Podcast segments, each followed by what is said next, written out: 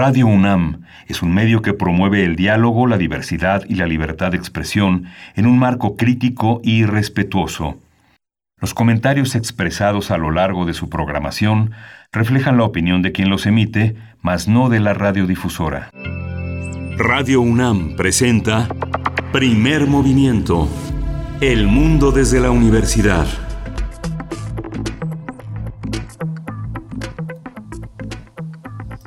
Hola, muy buenos días, bienvenidos, bienvenidas. Iniciamos primer movimiento en este que es un lunes 3 de agosto. Ya estamos en agosto de 2020. Son las 7 con 4 minutos de la mañana y estamos aquí todo el equipo de manera remota. Frida Saldívar está eh, pues en Radio UNAM, allá en Adolfo Prieto 133, Colonia del Valle. Y bueno, tenemos tres horas por delante muy interesantes. Saluda a mi compañero Miguel Ángel Quemain, que se encuentra desde casa. ¿Cómo te encuentras esta mañana, Miguel Ángel? Buen día.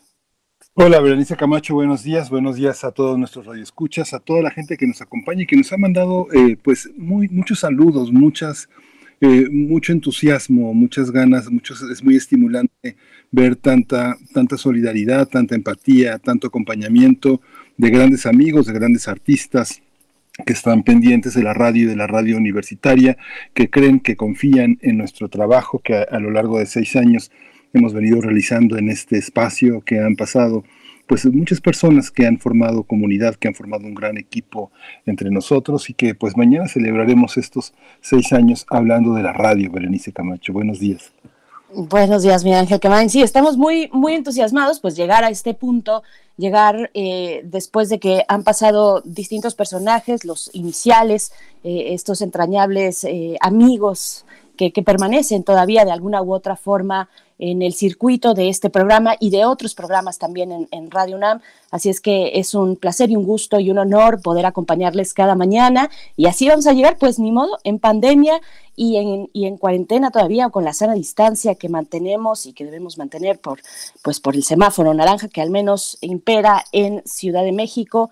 Y pues bueno, vamos, vamos también a saludar a todos ustedes, a los que están en el 96.1 de FM en el 860 de AM y los que sintonizan también la radio Universidad de Chihuahua. Son tres frecuencias que alojan esta radio y nosotros nos enlazamos así a través del 105.3, el 106.9 y el 105.7. Así llegamos hasta Chihuahua. Saludos, buenos días por allá. Muy temprano, son las 6 con 6 minutos, pero hay gente ya eh, arriba, hay personas ya eh, laborando desde su casa o los que tienen que salir, pues también a ustedes si nos hacen el favor de sintonizar la Radio Universidad de Chihuahua. Bienvenidos y bienvenidas.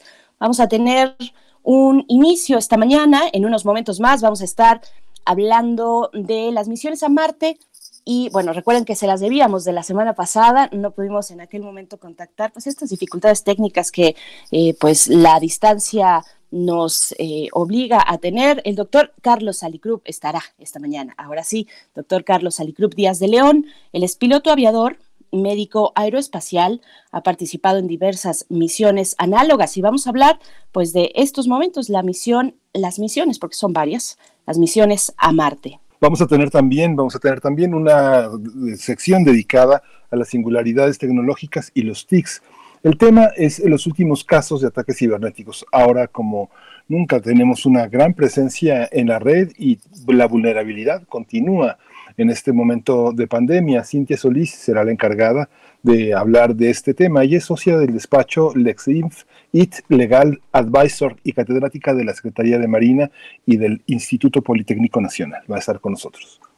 Va a estar con nosotros también durante esta hora y a la siguiente estaremos en nuestra nota nacional hablando con Nicole Witt ella es analista de políticas públicas de Intersecta, una organización feminista comprometida con la lucha para erradicar la discriminación en México. Vamos a hablar de la prisión preventiva oficiosa, un repaso importante. Bueno, ahora que tenemos una actividad judicial eh, pues de gran calado, se puede decir, eh, con personajes eh, y con casos muy emblemáticos, pues bueno, vamos a estar platicando con Nicole Wett en, por ahí de las 8 con 5 de la mañana.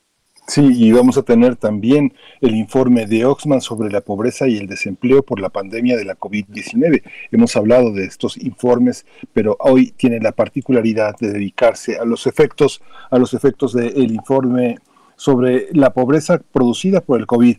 Rogelio Gómez Hermosillo, quien coordina Acción Ciudadana frente a la Pobreza, que es una iniciativa de la sociedad civil organizada, integrada por más de 60 organizaciones de todo el país para impulsar acciones efectivas frente a la pobreza y la desigualdad, estará con nosotros esta mañana para detallar los aspectos nodales de este informe.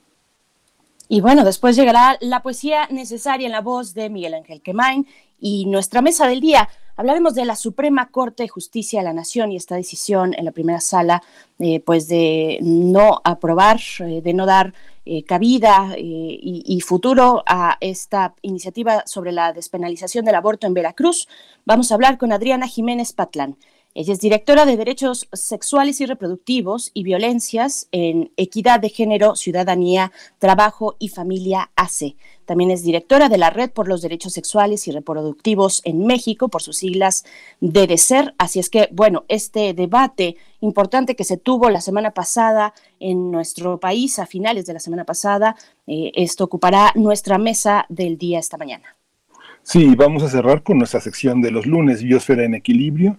El tema son los osos que visitan ciudades. Pues si ya lo vio en las redes sociales, que ha sido viralizada la presencia de este, de, este, de este ejemplar tan simpático. Bueno, en el caso de Monterrey y similares, vamos a tratarlos con Clementina Equigua, que es la titular de esta sección. Ella es bióloga y doctora en ciencias por la Facultad de Ciencias de la UNAM. Osos que vemos en las ciudades, bueno, pues ahí estará el tema de Clementina Equigua para esta mañana y todo lo que se vaya sumando, todos los temas que hay muchos, Miguel Ángel. Bueno, eh, hoy es un lunes, un día importante cuando eh, la Secretaría de Educación Pública dará a conocer las maneras, las formas, los lineamientos y bueno, todo lo que tiene que ver con las condiciones para regresar y emprender el ciclo escolar 2020-2021.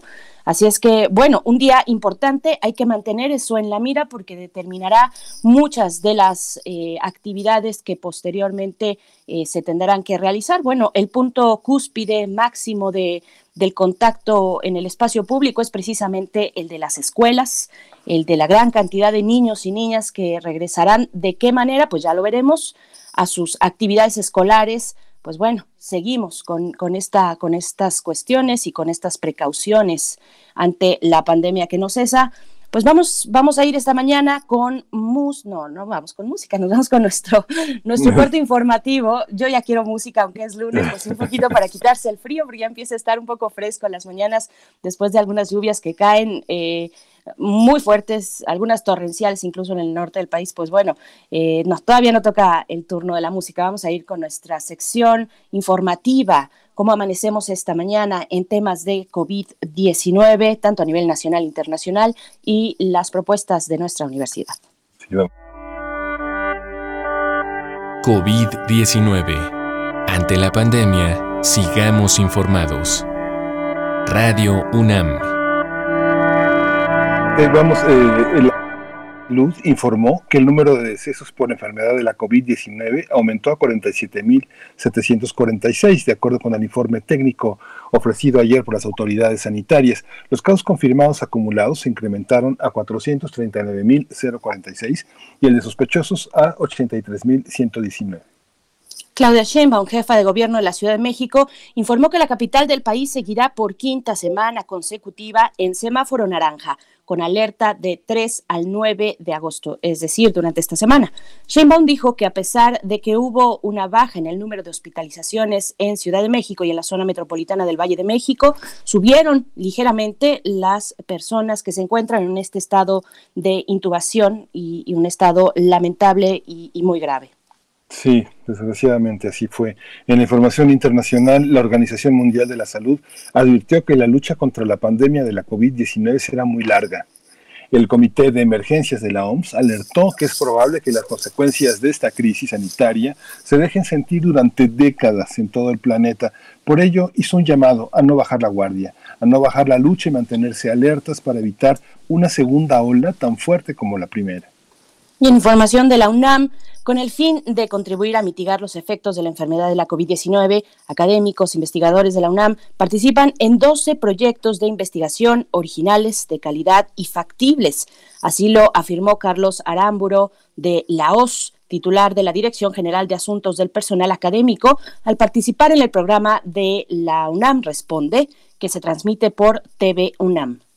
Aramburu de Laos dijo que este esfuerzo es para generar materiales y equipos para la salud, métodos diagnósticos, prototipos de vacunas y potenciales fármacos, además de propuestas para minorar el impacto social.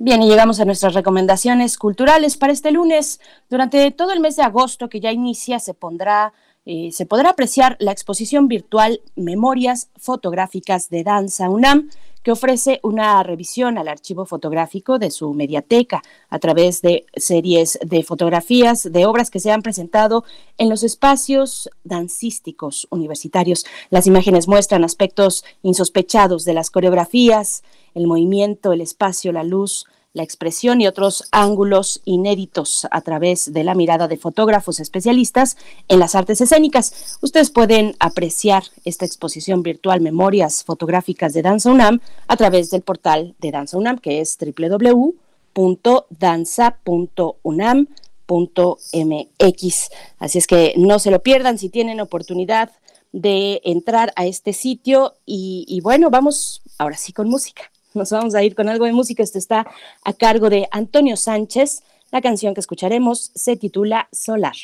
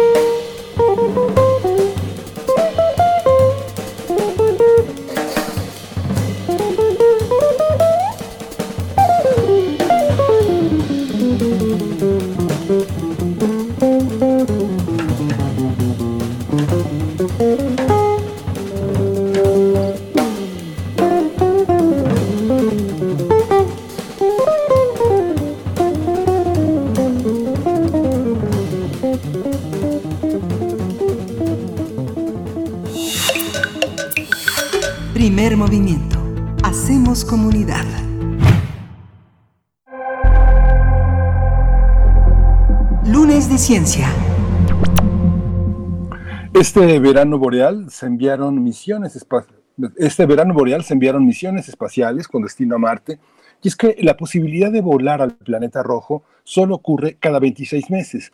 Su objetivo principal es el de averiguar si existe o existió vida y evaluar la posibilidad de enviar a humanos al llamado planeta rojo. La primera, la primera misión fue lanzada el lunes 20 de julio por los Emiratos Árabes Unidos. Se trata de la sonda Hope que a diferencia de China y la NASA, no aterrizará en Marte, sino que lo orbitará durante todo un año marciano, el equivalente a 687 días terrestres. El pasado 23 de julio, China también lanzó con éxito la misión Tianwen-1, que cuenta con orbitador, un módulo de aterrizaje y un rover o vehículo espacial, todo en uno, así como tres instrumentos para examinar el planeta rojo desde su órbita y superficie. Mientras que el pasado jueves 30 de julio, con la misión Mars 2020, la NASA lanzó el rover Perseverance, que aterrizará en la superficie marciana en febrero de, del 2021, después de un viaje de siete meses y 55 millones de kilómetros.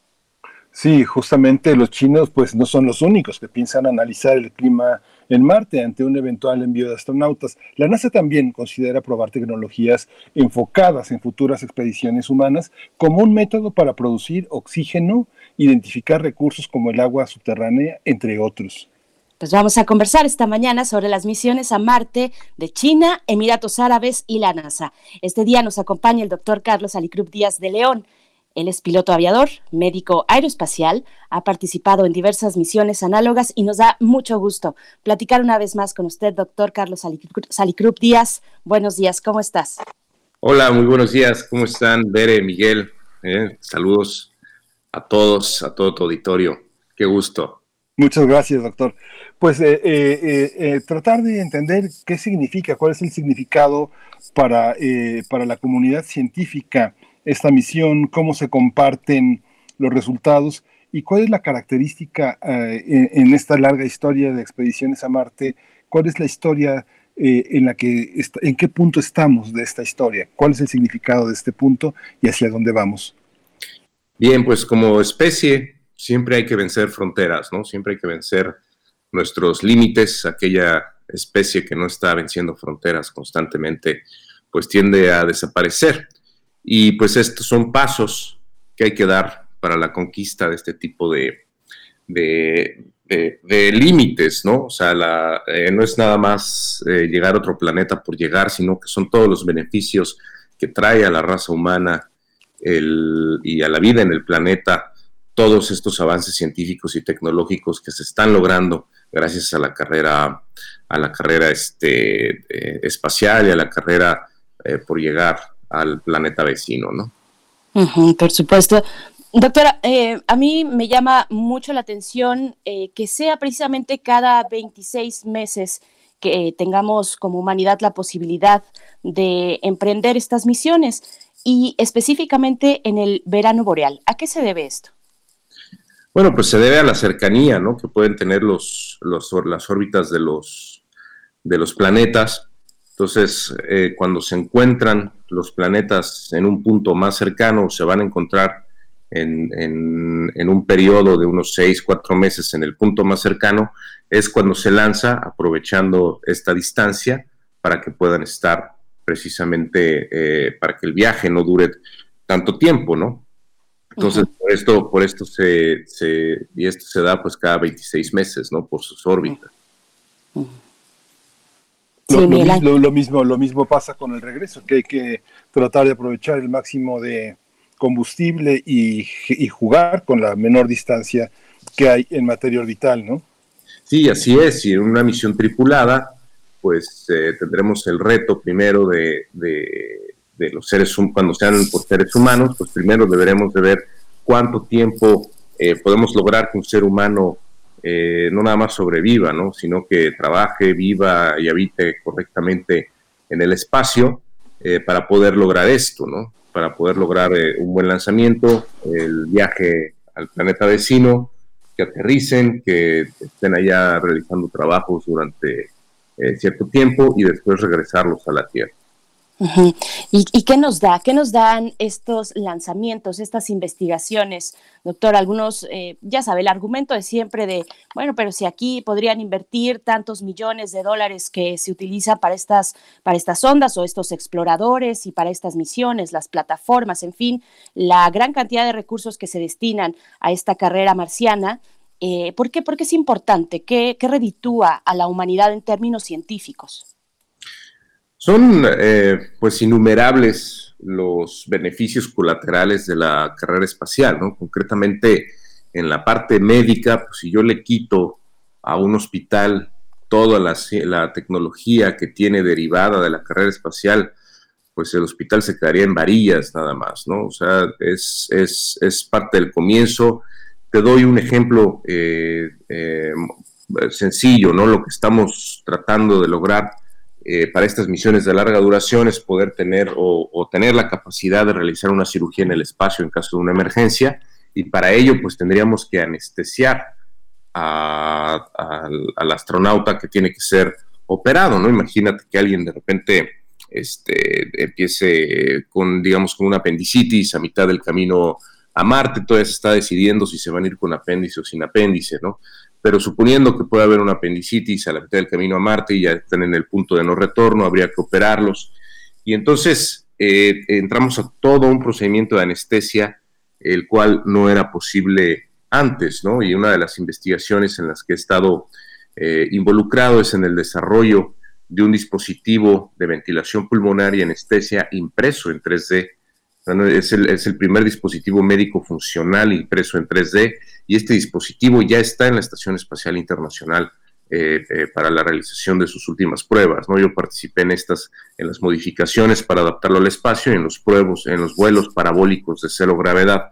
Eh, esto los hicimos en Japón, el inventor del, dispositivo es un, un, amigo japonés, un doctor japonés, eh, Naoyuki Shikita. Y entonces, eh, pues ahora tenemos la capacidad de que si quieres un ventilador pulmonar, pues agarras una computadora en 3D, una, una impresora de 3D, una computadora e imprimes la cantidad que tú quieras, ¿no? En estos momentos está en la última fase, eh, en la fase clínica, para lo cual pues sí necesitamos bastante inversión. La, es la, investigación de la fase clínica, las pruebas clínicas duran cerca de un año, ¿no? Y, y aquí es pues la gran necesidad de tener las certificaciones de las agencias correspondientes, como en México sería la COFEPRIS, para poderlo utilizar ya en el público. Y pues es el deseo de este inventor japonés, el no venderlo, el dejarlo eh, libre, ¿no? El dejar su patente libre para beneficio de la humanidad ahorita en la pandemia, Entonces, pues este es un simple ejemplo de cómo vendrían todas estas cosas en cuestiones de entrenamiento eh, en realidad virtual. También hemos estado participando, sobre todo cómo, cómo adiestrarías tú a un cirujano, cómo adiestrarías tú a un piloto durante este tiempo que no va a estar él este, eh, pues siendo diestro, ¿no? Entonces también estas, esta parte de, realidad virtual eh, nos ayuda mucho, eh, sobre todo a la parte de enseñanza a distancia, que pues ahora es sumamente necesaria, y la enseñanza en medicina también, por supuesto, ¿no? Entonces, pues bueno, eh, eh, eh, la, el control de radiación, la potabilización de agua, la generación de alimentos. El día de hoy en estas misiones análogas que emulan el ambiente marciano y el ambiente lunar, hemos ya logrado cultivar a partir de nada, usando composta de desechos orgánicos de todo y de todos, este, hemos logrado cultivar nuestras semillas. En, Marte, en el suelo marciano, pues no, es, no, no, hay tierra como en la Tierra, ¿no? Y crece hasta ahorita nada más ha crecido un poco el algodón. Entonces, bueno, pues en Marte va, este, vamos a tener que hacer nuestra, nuestra composta y, estos, y, ya hemos logrado cultivar ahí nuestros jardines espaciales y eh, pues esto significa que aquí en la Tierra, eh, en las zonas desérticas, en las zonas más áridas, en las zonas más marginadas, no tiene ya por qué este, haber una excusa para poder cultivar su propia comida, ¿no? Sí, sí. Ay, perdón, Carlos, esta, eh, esta visión de nuevos aparatos, nuevas tecnologías que tiene esta misión, eh, nos harían pensar que una operación tripulada puede ser prescindible, en el sentido de que hay un instrumento montado para detectar minerales, moléculas orgánicas, bioseñales con el uso de espectrómetros, láser, una cámara, toda esta visión que tiene identificar composición química, atómica, molecular de las rocas y el suelo. ¿Qué, es lo que hace que sea importante que una operación sea tripulada? La curiosidad, el interés, eh, la, toma de decisiones instantánea.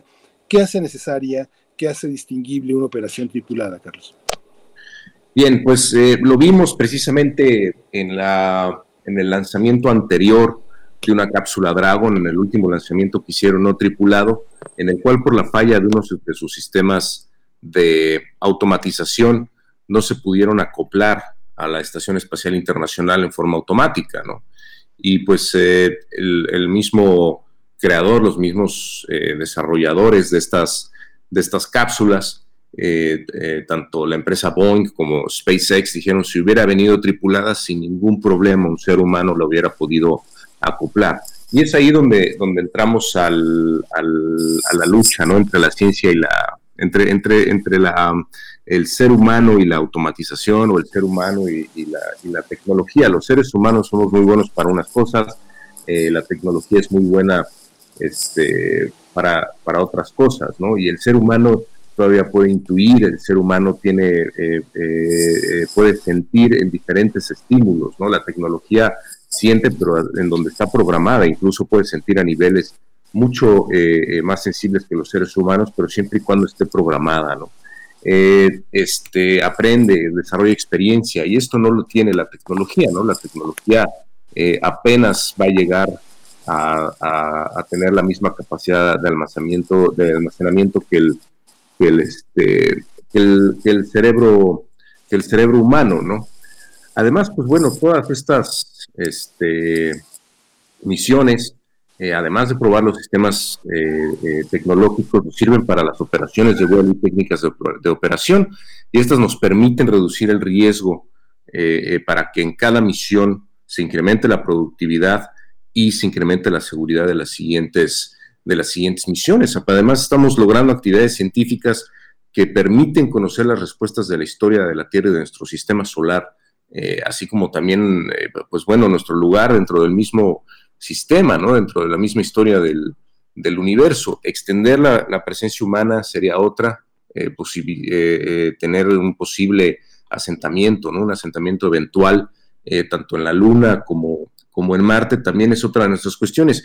Y el espacio es un lugar de paz, el, espacio por convenios de Naciones Unidas eh, no es un sitio bélico, hasta ahorita no puede haber eh, armas ahí arriba en, las naves espaciales, en, la estación espacial, ni siquiera en los, asentamientos eh, humanos que se planean en la Luna podría haber armas. Y bueno, pues esto nos da una actividad retadora a nivel global eh, de una forma pacífica que une naciones que hemos visto aquí en la Tierra que tal vez tengan algún conflicto. Allá arriba estas naciones son amigas que han trabajado para alcanzar objetivos comunes. Y por supuesto, pues el estimular a las nuevas generaciones, ¿no? el alentar a los estudiantes a ayudar a desarrollar individuos calificados que se requieren para vencer los retos del futuro. ¿no? Eh, eh, necesitamos tecnólogos, necesitamos científicos y cada vez las nuevas generaciones están menos interesadas en, este tipo de, en este tipo de cuestiones. ¿no? Entonces, eh, eh, pues por eso se invierte en el espacio, por eso se invierte en Marte, por eso se invierte en la Luna, para lograr acuerdos globales, para expandir nuestra economía, para tener un compromiso público, para expandir la civilización humana, para desarrollar nuestro conocimiento científico, para tener un desarrollo y para impulsar eh, la preparación de las nuevas generaciones para la exploración y por supuesto pues revolucionar la ciencia y la tecnología aquí en la Tierra. Nada más hay dos formas en las cuales podemos revolucionar exponencialmente ciencia y tecnología. Una es eh, como resultado de las guerras y la otra es como el resultado de la carrera espacial, que es la forma pacífica y es la forma en la que yo invito a todos que podamos desarrollar todo esto. Claro. Y llegado a este punto también, doctor Carlos Alicrup, pues la, usted mismo lo mencionaba, la, una empresa como Boeing o SpaceX eh, que comandaron las y financiaron las misión, la misión anterior, la de la cápsula Dragon, a la Estación Espacial Internacional, pues la iniciativa privada está mm, o parece estar más presente que nunca. Eh, no sé si esto sea cierto, pero pareciera, pareciera estar con muchos intereses algunas empresas que están invirtiendo precisamente en estas misiones hacia el espacio.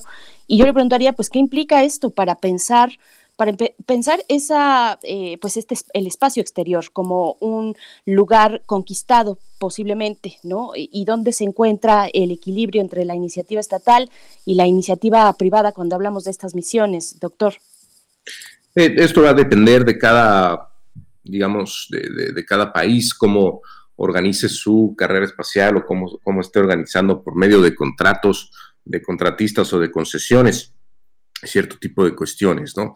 Eh, eh, otras agencias espaciales prefieren hacerlas todas con su fondeo eh, gubernamental. Por ejemplo, la, Agencia Espacial Europea también participa con muchas empresas, pero la Agencia Espacial Europea, cada país aporta cierta cantidad de dinero para poder desarrollar la carrera espacial y dependiendo de la cantidad de dinero que cada país aporte, pues es la, el, el, en cómo se involucra esta agencia espacial en su desarrollo y el derecho a tener astronautas en el espacio, dependiendo también eh, eh, de, la inversión y del desarrollo tecnológico que genere cada uno de los países de la comunidad europea.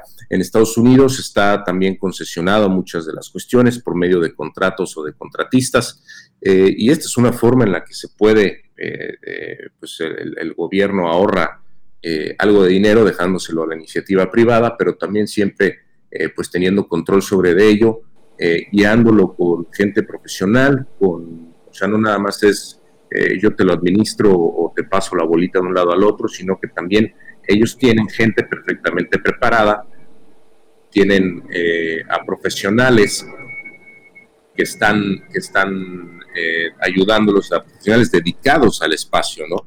Eh, también contratados que están dedicados a continuar orientando a estas empresas, ¿no? No nada más es pasar la, la, bolita de un lado al otro. Entonces, pues bueno, son, son, es como, como, como se convive con estas empresas quienes desarrollan muchas de estas cuestiones, ¿no? Y a nosotros mismos nos ha sucedido con, ciertos aparatos o con ciertos desarrollos científicos que queremos hacer con otras agencias espaciales. Es muy difícil tener el acceso al campus eh, de repente como extranjeros y cuando uno lo hace con estas empresas, eh, eh, muchas veces tienen laboratorios afuera del campus, de los campus principales y es mucho más fácil tener acceso a ellos y tener convivencia ahí con los, con los este, con sus científicos y con sus ingenieros para poder desarrollar nuestros proyectos, ¿no? Entonces, pues bueno, nos abre la puerta, eh, está un poquito más abierta la puerta para participar con ellos de esta forma, ¿no? Entonces, pues sí, es, muy importante, además, eh, pues también viene la otra, ¿no? Antes eh, había una falla en un cohete y pues bueno, era una falla de tecnología, el cohete se caía, se perdía y bueno, pues era dinero eh, eh, que provenía de los contribuyentes de algún país, ¿no? Ahora, si algo sucede en una de estas misiones, pues podría dar como resultado hasta la desaparición de esta empresa, ¿no? Entonces sí hay que tener muchísimo más cuidado y esto también obliga a los gobiernos a, a respaldar a estas empresas por si tienen alguna falla, que bueno, pues esto sigue siendo experimentación todavía, lo estamos tratando de hacer lo más seguro posible, pero eh, pues son cosas muy nuevas, ¿no? Son cosas nuevas que se están probando y pueden, por supuesto, tener, tener errores de repente. Y es ahí donde se tiene que dar el soporte eh, eh, a estas empresas. Carlos, un poco siguiendo el hilo de mi compañera Berenice Camacho, eh, el sueño de algunos magnates, de algunos hombres de poder, de, fugarse, de irse, ¿crees que continúe ahora con el COVID, con la pandemia? Eh, ha, habido eh, la experimentación de una nueva realidad. La, gente que quiere irse porque hay muchos virus en su lugar, pues va a encontrar los mismos en otro. Hay una parte en la que irse para alejarse de un foco conflictivo, pues ya no es, ya no es lo mismo. Este, continúa ese sueño, ese sueño megalomaniaco de irse del planeta a un espacio mejor. Sí, eh, continúa, continúa el sueño de eh, se habla incluso de que una vez que ya la Estación Espacial Internacional ya no se quiere utilizar, en vez de dejar que decaiga de su órbita y, pues se carbonice en la entrada a la atmósfera terrestre, que cada vez que sube una misión a la Estación Espacial Internacional, esta cápsula que se acopla eh, utiliza su propio sistema de, de, propulsión para empujar la Estación Espacial eh, hacia arriba, digamos, para regresarla a, una órbita deseable, porque si la estación espacial eh, eh, constantemente se está, poco a poco, se está acercando hacia, hacia la Tierra, ¿no? Entonces, pues se habla de convertirla en un hotel o de construir este, un hotel en la, en la, en la, este, en la órbita terrestre. Y entonces, pues bueno, pues todo esto nos da, nos da opciones para que un millonario agarre y diga, bueno, yo me quiero ir este, un mesecito ahí arriba al espacio. No hay problema con el con cuestiones de virus como el COVID y todo esto, porque pues precisamente eh, en todas las misiones espaciales y en todo lo que nosotros subimos al espacio se llevan a cabo protocolos específicos de, eh, eh, de técnicas estériles, ¿no? Si uno, cuando uno entraba a la zona de producción, al edificio de producción donde estaba la estación espacial, donde se producía la estación espacial internacional, era como entrar a un gran quirófano, ¿no? Todo el mundo traía el pelo cubierto, cubrebocas, este uniforme quirúrgico, botas, etcétera. Igual también pasa lo mismo cuando teníamos que entrar a las naves a meter equipamiento, en mi caso a meter equipamiento médico o hacer pruebas de los sistemas biomédicos. también era lo mismo, ¿no? Había que disfrazarse como si uno se metiera a un quirófano. Eh, y ya cuando tenemos misiones tripuladas, tanto los astronautas como todos los que están alrededor de ellos trabajando, tienen que estar eh, eh, previamente cuarentenados, respetar protocolos de vacunas, etcétera, ¿no? Entonces aquí también, pues bueno, con esto del COVID, pues nada más a los millonarios pues se les agregarán 15, 20 días de entrenamiento en aislamiento, con lo cual nos va a servir para una perfecta cuarentena y detectar quién está infectado y quién no, o hacerles pruebas más específicas. ¿Y cuáles son las condiciones del entrenamiento, doctor? Ahora que lo menciona, yo le iba a preguntar en realidad eh, cómo participan las y los científicos de nuestra región, porque estamos hablando de países muy puntuales en esta temporada de lanzamiento. Hablamos de países como Emiratos Árabes, como China y como Estados Unidos. Eh, ¿Cómo participan los científicos y científicas de América Latina? Pero antes, ¿qué implica un entrenamiento? Si hablamos de personas no especializadas, de cualquier ciudadano del planeta, que tenga en un futuro próximo la oportunidad de, ir y pasar unas vacaciones orbitando la Tierra. Eh, ¿Cómo es esto? ¿Qué tan complicado es ponerse a tono para salir de la, de la atmósfera terrestre? Bien, eh, pues en el caso de ellos son van a ser pasajeros, no van a ser eh, astronautas como tales, ¿no? Entonces, como pasajeros, pues reciben cierto como seminarios sobre cuestiones de medicina, por ejemplo, lo que les va a pasar a su cuerpo, este, cómo van a sentir la parte de microgravedad, qué órganos les va, les va a afectar, qué es lo que pueden eh, ellos comenzar, este, las diferencias que pueden empezar a sentir. Eh, en, la, parte de, ciencia, pues de ciencia espacial, se les explica lo que son las órbitas, cómo van a estar orbitando la Tierra, qué velocidad, eh, cómo está más o menos armada la nave de una forma muy, muy este, somera. Va a tener, por, ejemplo, también la parte de nutrición, un poquito de, alimentación, qué es lo que van a estar comiendo. y la otra parte de seguridad, ¿no? Como, como en cualquier avión cuando nos subimos, que te dan un briefing de seguridad al inicio, pues aquí también se les da pues briefings de seguridad de cómo comportarse en un centro espacial, eh, cómo se aborda la nave, cómo se ponen los cinturones, etcétera, ¿no? Todo este tipo de, todo este tipo de, este, de cuestiones, ¿no? Además, pues estos turistas eh, espaciales, pues van a invertir dinero, van a, van a gastar su dinero, vamos, eh, yo lo digo invertir, en estas empresas privadas que van a estar haciendo estos vuelos y las cuales también a su vez eh, van a estar utilizando este dinero para impulsar la carrera espacial y para impulsar la ciencia y la tecnología espacial. Entonces, pues es básicamente eh, pues la forma en la que vamos a poder en un futuro eh, hacer vuelos suborbitales científicos, la mitad de la nave con tripulantes que, pagaron su boleto y la otra mitad vamos a ir haciendo desarrollos de ciencia y tecnología, ¿no?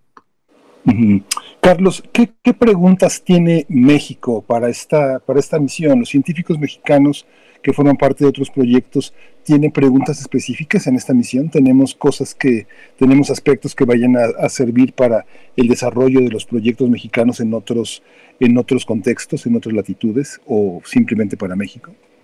No, claro, habemos eh, eh, varios eh, que desarrollamos ciencia y tecnología espacial, ¿no? Ahí, ahí ya, pues afortunadamente cada vez hay de repente más empresas que, por supuesto, todas estas empresas requieren inversión eh, para el desarrollo de sus, de sus, este, de sus aparatos, para el desarrollo de todos sus, este, protocolos científicos.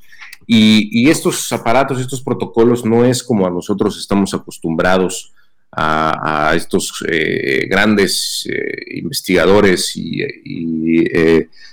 académicos de tiempo completo que reciben una beca, ¿no? En, el caso de, los desarrollos de ciencia y tecnología aeroespacial, pues es, más que nada ciencia que se aplique de inmediato, ciencia aplicada, ¿no? Y de repente por la forma en la que se desarrollan nuestros protocolos, no podemos tener acceso a eh, fondos de inversión científica que ya están eh, eh, trabajando, ¿no? Entonces, el no calificar para ello nos está obligando mucho de repente a buscar inversión de la iniciativa privada o incluso a buscar becas o a buscar inversión de agencias espaciales, este, de, otras agencias espaciales, ¿no? Entonces, pues bueno, esto es parte de, cómo nos empezamos a mover. Tenemos que recordar mucho que de repente los, los científicos y, y, quienes desarrollamos ciencia y tecnología, pues no, nuestro expertise no es el ir a buscar dinero, ¿no? Entonces estamos haciendo ya alianzas con gente que se dedica a ello para precisamente este, pues poder lograr este, este cometido. ¿no? Doctor, aquí en, en, la, en la audiencia, en redes sociales, preguntan si un interés pues es explotar los recursos que se puedan obtener en otros planetas, dice Mayra Elizondo. ¿Cómo se decide quién tendría derecho a explotarlos o sería el primero y el más fuerte pues, en llegar al lugar? tal como ha ocurrido en todas las historias de colonización. Y yo pienso en ese sentido en, la idea de legalidad en el espacio. ¿Quién es, eh, ¿Quién es el propietario, bajo qué condiciones al llegar a un lugar no explorado o semi-explorado como puede ser Marte? Hay, hay todo un protocolo de Naciones Unidas, hay todo un área espacial en las Naciones Unidas y ahí en esta área, digamos, espacial, en esta oficina del espacio de las Naciones Unidas, eh, está el área legal, ¿no? Y, tenemos ya algunos mexicanos, afortunadamente, este, que se están dedicando también a la parte eh, legal en, eh, aeroespacial, ¿no? Y el espacio es, como les decía, es un lugar pacífico, pero además es un lugar sin fronteras es un lugar que no, o sea, yo llego, planto mi bandera en la luna, no quiere decir que la luna me pertenezca, quiere decir que yo pude llegar ahí y conquistarla, ¿no? Es como los alpinistas cuando llegan a la cumbre del Everest, eh, plantan su bandera eh, de los países de donde vengan, se toman la foto, etcétera, lo lograron, eh, pues así va a ser también esta parte del espacio. Bien, pues ahí está, ahí están las preguntas, las inquietudes de la audiencia. Doctor Carlos Alicrup Díaz de León, muchas gracias por acompañarnos una vez más aquí en Primer Movimiento. Y pues bueno, eh, dentro de todo hay muchísima emoción y siempre mucha ilusión por llegar a ese, a ese momento donde finalmente podamos conquistar, bueno, conquistar, no sé, no sé si esa es la palabra que más nos emociona, pero por lo menos explorar y vivir en otros, en otros lugares distintos a la Tierra. Le agradecemos mucho y le mandamos un fuerte abrazo. No, muchas gracias, gracias a ustedes. Y quiero aprovechar este, estos últimos minutos para mandarle un abrazo fraternal y mucha felicitación a todo el personal sanitario que está en el frente de batalla. Eh, todo nuestro apoyo, nuestra admiración, son nuestros héroes. Eh, eh, muchas gracias por todo lo que están haciendo, doctores, enfermeras, paramédicos, todo el personal sanitario. Gracias.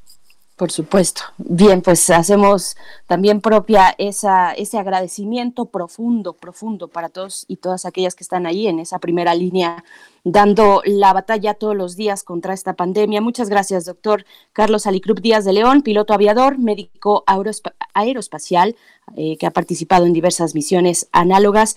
Y pues, Miguel Ángel, nos vamos a ir con música, son las 7 con 46 minutos de la mañana. Sí, vamos, vamos con música, vamos, eh, con, vamos a escuchar una pieza de un disco que es extraordinario. Es un disco eh, para violonchelo solo que hizo Gustavo Martín, se llama Monólogos, incluye varios compositores mexicanos muy importantes, jóvenes, relativamente jóvenes, de los que forma parte Alejandro Corona, que hizo esta composición para violonchelo solo, a pesar de que eres un gran pianista y un, un hombre que compone para el piano, hizo esta pieza que se llama Amigos. Vamos a escucharla.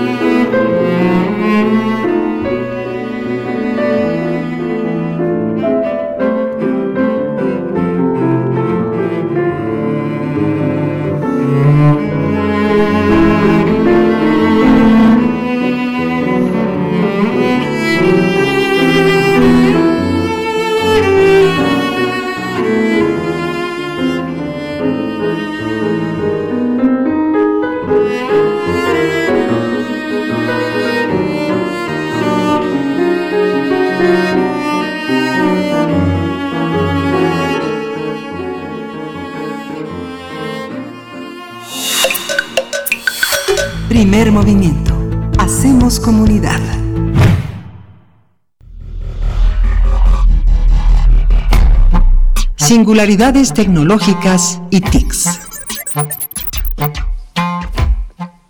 Bien, ya estamos de vuelta y vaya que es importante seguir reflexionando sobre los temas de la tecnología en estos momentos, bueno, donde ha sido el engrudo que ha dado forma a, toda la comunicación y la cercanía entre, las personas, ahora que estamos en, en el encierro. Y bueno, doy la bienvenida esta mañana a la doctora Cintia Solís. Ella es socia del despacho LexinFit Legal Advisory y es catedrática de la Secretaría de Marina y del IPN. Y nos da mucho gusto volver a saludarte, doctora Cintia Solís. ¿Cómo te, cómo te encuentras esta mañana?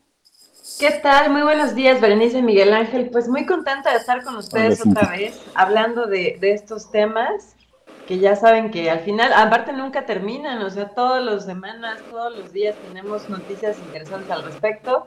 Y bueno, pues a sus órdenes como siempre. Muchas gracias. Gracias. Sí, adelante, Miguel. No, no, este, bueno, hoy tenemos el tema de los ciberataques. ¿Cuáles son, cuál, cuáles, eh, desarrollalos, Cintia, adelante, por favor, gracias. Bueno, pues como ya hemos eh, escuchado, la verdad es que el, tema de la pandemia, por desgracia, también ha servido mucho para que eh, se orquesten muchos ciberataques, eh, por diferentes razones, entre, entre algunas de estas, porque muchas de las empresas cuando migraron, digamos, a, a un trabajo vía remota, pues no contaban con correctas medidas de seguridad aplicadas, etcétera, ¿no? Y dentro de las más famosas, eh, pues el ataque, el ciberataque a Twitter, que no sé si ustedes recuerdan, tenía como objetivo, pues básicamente obtener, o sea, se tomaron el control de ciertas cuentas de famosos que eran cuentas verificadas para a través de estas cuentas hacer como una especie de solicitud al público, sobre todo está enfocada al público norteamericano, para que eh, pues depositaran cierta cantidad de bitcoins en lo que se suponía eran criptocarteras de estos famosos y que bueno, pues obviamente estos famosos iban a devolver el favor y la gente pues eh, cayó en un lapso muy muy corto de horas. Em, se depositaron bastantes eh, millones de, dólares perdón, en bitcoins. Aquí lo importante es, bueno, o la noticia, digamos, de la semana, es el, el, día viernes se hablaba justamente de los posibles implicados alrededor de esto y resulta que son adolescentes, tanto de Estados Unidos como de em, eh, UK. Y aquí lo importante, bueno, eh, eso es muy, hay que resaltarlo, por decirlo de alguna manera, porque comprueba la teoría de que en estos momentos ya no necesitas realmente tener em, conocimientos sofisticados, ni tampoco ser una gran red de delincuencia organizada para convertirte en un ciberatacante. Entonces, aparentemente tenemos a tres personas que en este momento tienen cargos, que son dos personas en Florida y un adolescente también en, en UK que obviamente entre estos tres orquestaron este ataque. Como recordamos, pues básicamente fue ingeniería social, algunos empleados em, con cuentas clave en Twitter y que gracias a esto lograron llevar a cabo este ataque, usurpando la identidad de estos famosos, ¿no? Como Jeff Bezos, como Barack Obama, entre otros. Y además aquí, bueno, e-, ese es el caso, digamos, de, en, Twitter. Pero por otro lado tenemos eh, las el, caso del ataque al Vaticano, del ciberataque al Vaticano, que eh, en este eh, sentido, en lo particular, recordemos que el Vaticano estaba a punto de tener algunas negociaciones respecto de la posición de la Iglesia cristiana, Iglesia católica en China. Eh, en este caso, en este, en este país, los católicos y cristianos son minorías, entre otros como los musulmanes y demás.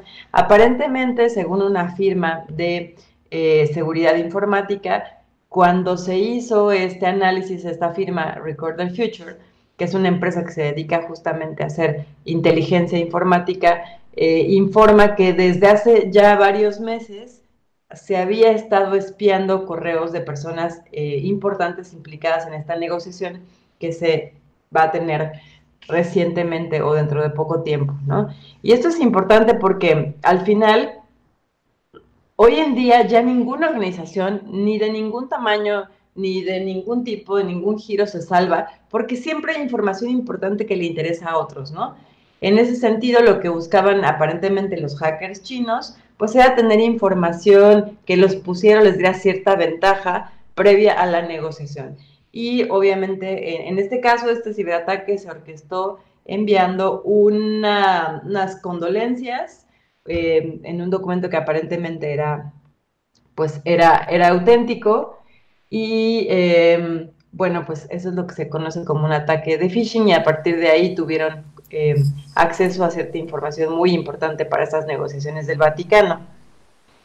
Em, y por último, bueno, pues ya digamos que dentro de las noticias, ahorita ya podemos debatir más adelante de, cuál es la implicación que puede tener esto para cada una de estas organizaciones.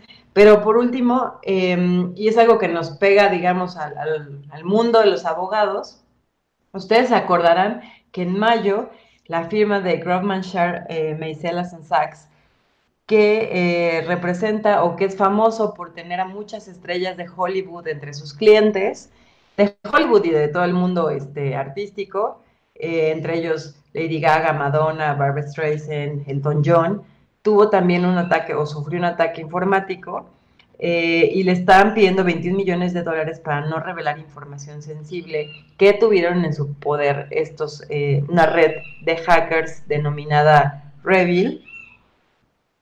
Y esto es importante porque pues al final del día Imagínense la cantidad de información que no tenemos muchos abogados respecto de transacciones, de contratos. Imagínense los, contratos que tiene Madonna, que tiene Lady Gaga por concepto de regalías y que muchos de ellos es información confidencial, ¿no? Para, por muchos aspectos. Y eso fue en mayo y apenas eh, el mes pasado, en julio, también sucedió lo mismo con un despacho, el despacho Holland and Knight, que aquí el, asunto más que robar información, eh, hubo una, una, suplantación de identidad y entonces eh, la, digamos, había una transacción por parte de unos clientes de Holland Knight y entonces em, se interceptaron los correos electrónicos de este despacho, se suplantó la identidad de los clientes y lo que sucedió fue que en lugar de que el depósito de 3 millones de, em, de dólares, me parece, no me acuerdo si eran euros o dólares, em, se, hiciera a los clientes, se le hizo a otras personas que era una, cuenta de banco en Hong Kong. Lo cual, bueno, pues además de ser, eh, lo, digamos, lo importante destacar aquí es que por un lado, eh, pues el, el, dinero de la transacción se desvió y por el otro también revela que el despacho de abogados no tenía correctas medidas de seguridad implementadas y que ahora, pues obviamente se tienen que hacer ciertas, eh, o se recomienda que se hagan muy validaciones extra para poder detectar este tipo de ataques. Claro. pues con todos estos ejemplos y, tantos más, doctora, pues nos preguntamos, bueno, primero si Jeff Bezos, en el ejemplo de Twitter, nos pide por lo menos un centavo, no sé ustedes, pero yo defenderé ese centavo un poco es una paradoja porque finalmente todos terminamos dándole mucho dinero a este señor que es el dueño de Amazon. Pero, pero bueno, eh, somos, somos más vulnerables ahora en esta pandemia que, que antes por el uso que le damos al espacio digital o que implica también mantener la seguridad en la red, este viejo dilema de la seguridad frente a las libertades de los usuarios. Excelente pregunta, Berenice. Mira, yo creo que de los, de, de los ataques de los que hemos hablado el día de hoy, uno de los que nos demuestra qué tan vulnerables somos es efectivamente el tema de Twitter.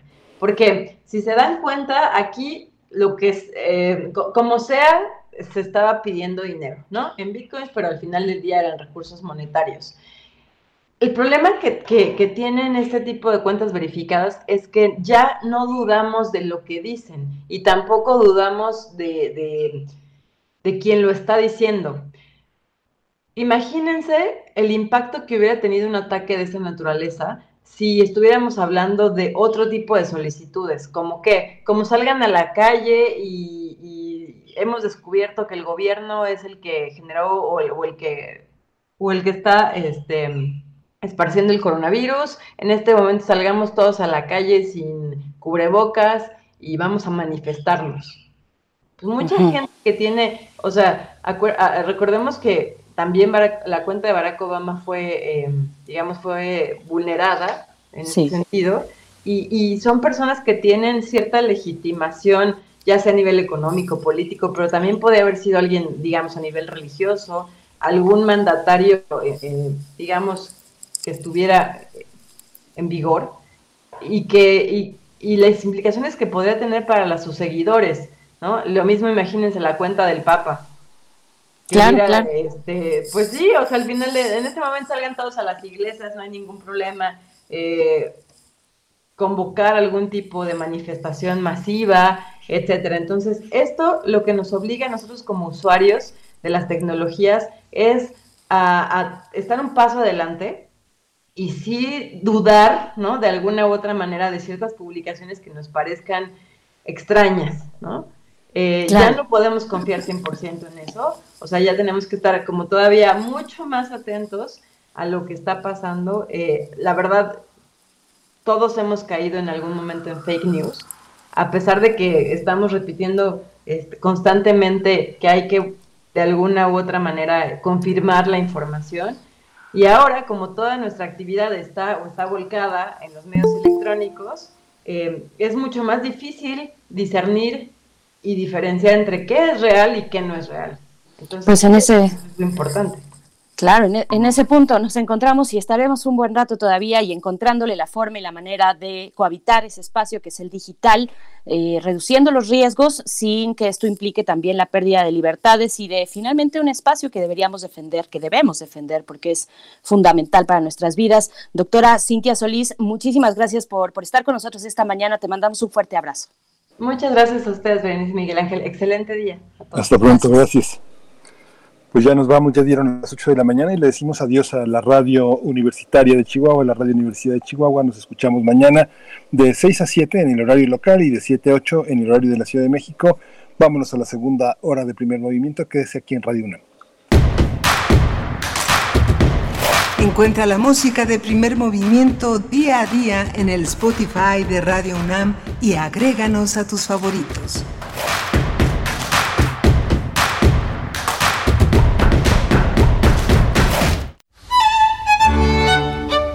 En la imaginación surgen las notas que quedan escritas para siempre en una partitura. Desde ese momento, sin importar cuándo fueron creadas, al tocarlas, se vuelven tiempo presente.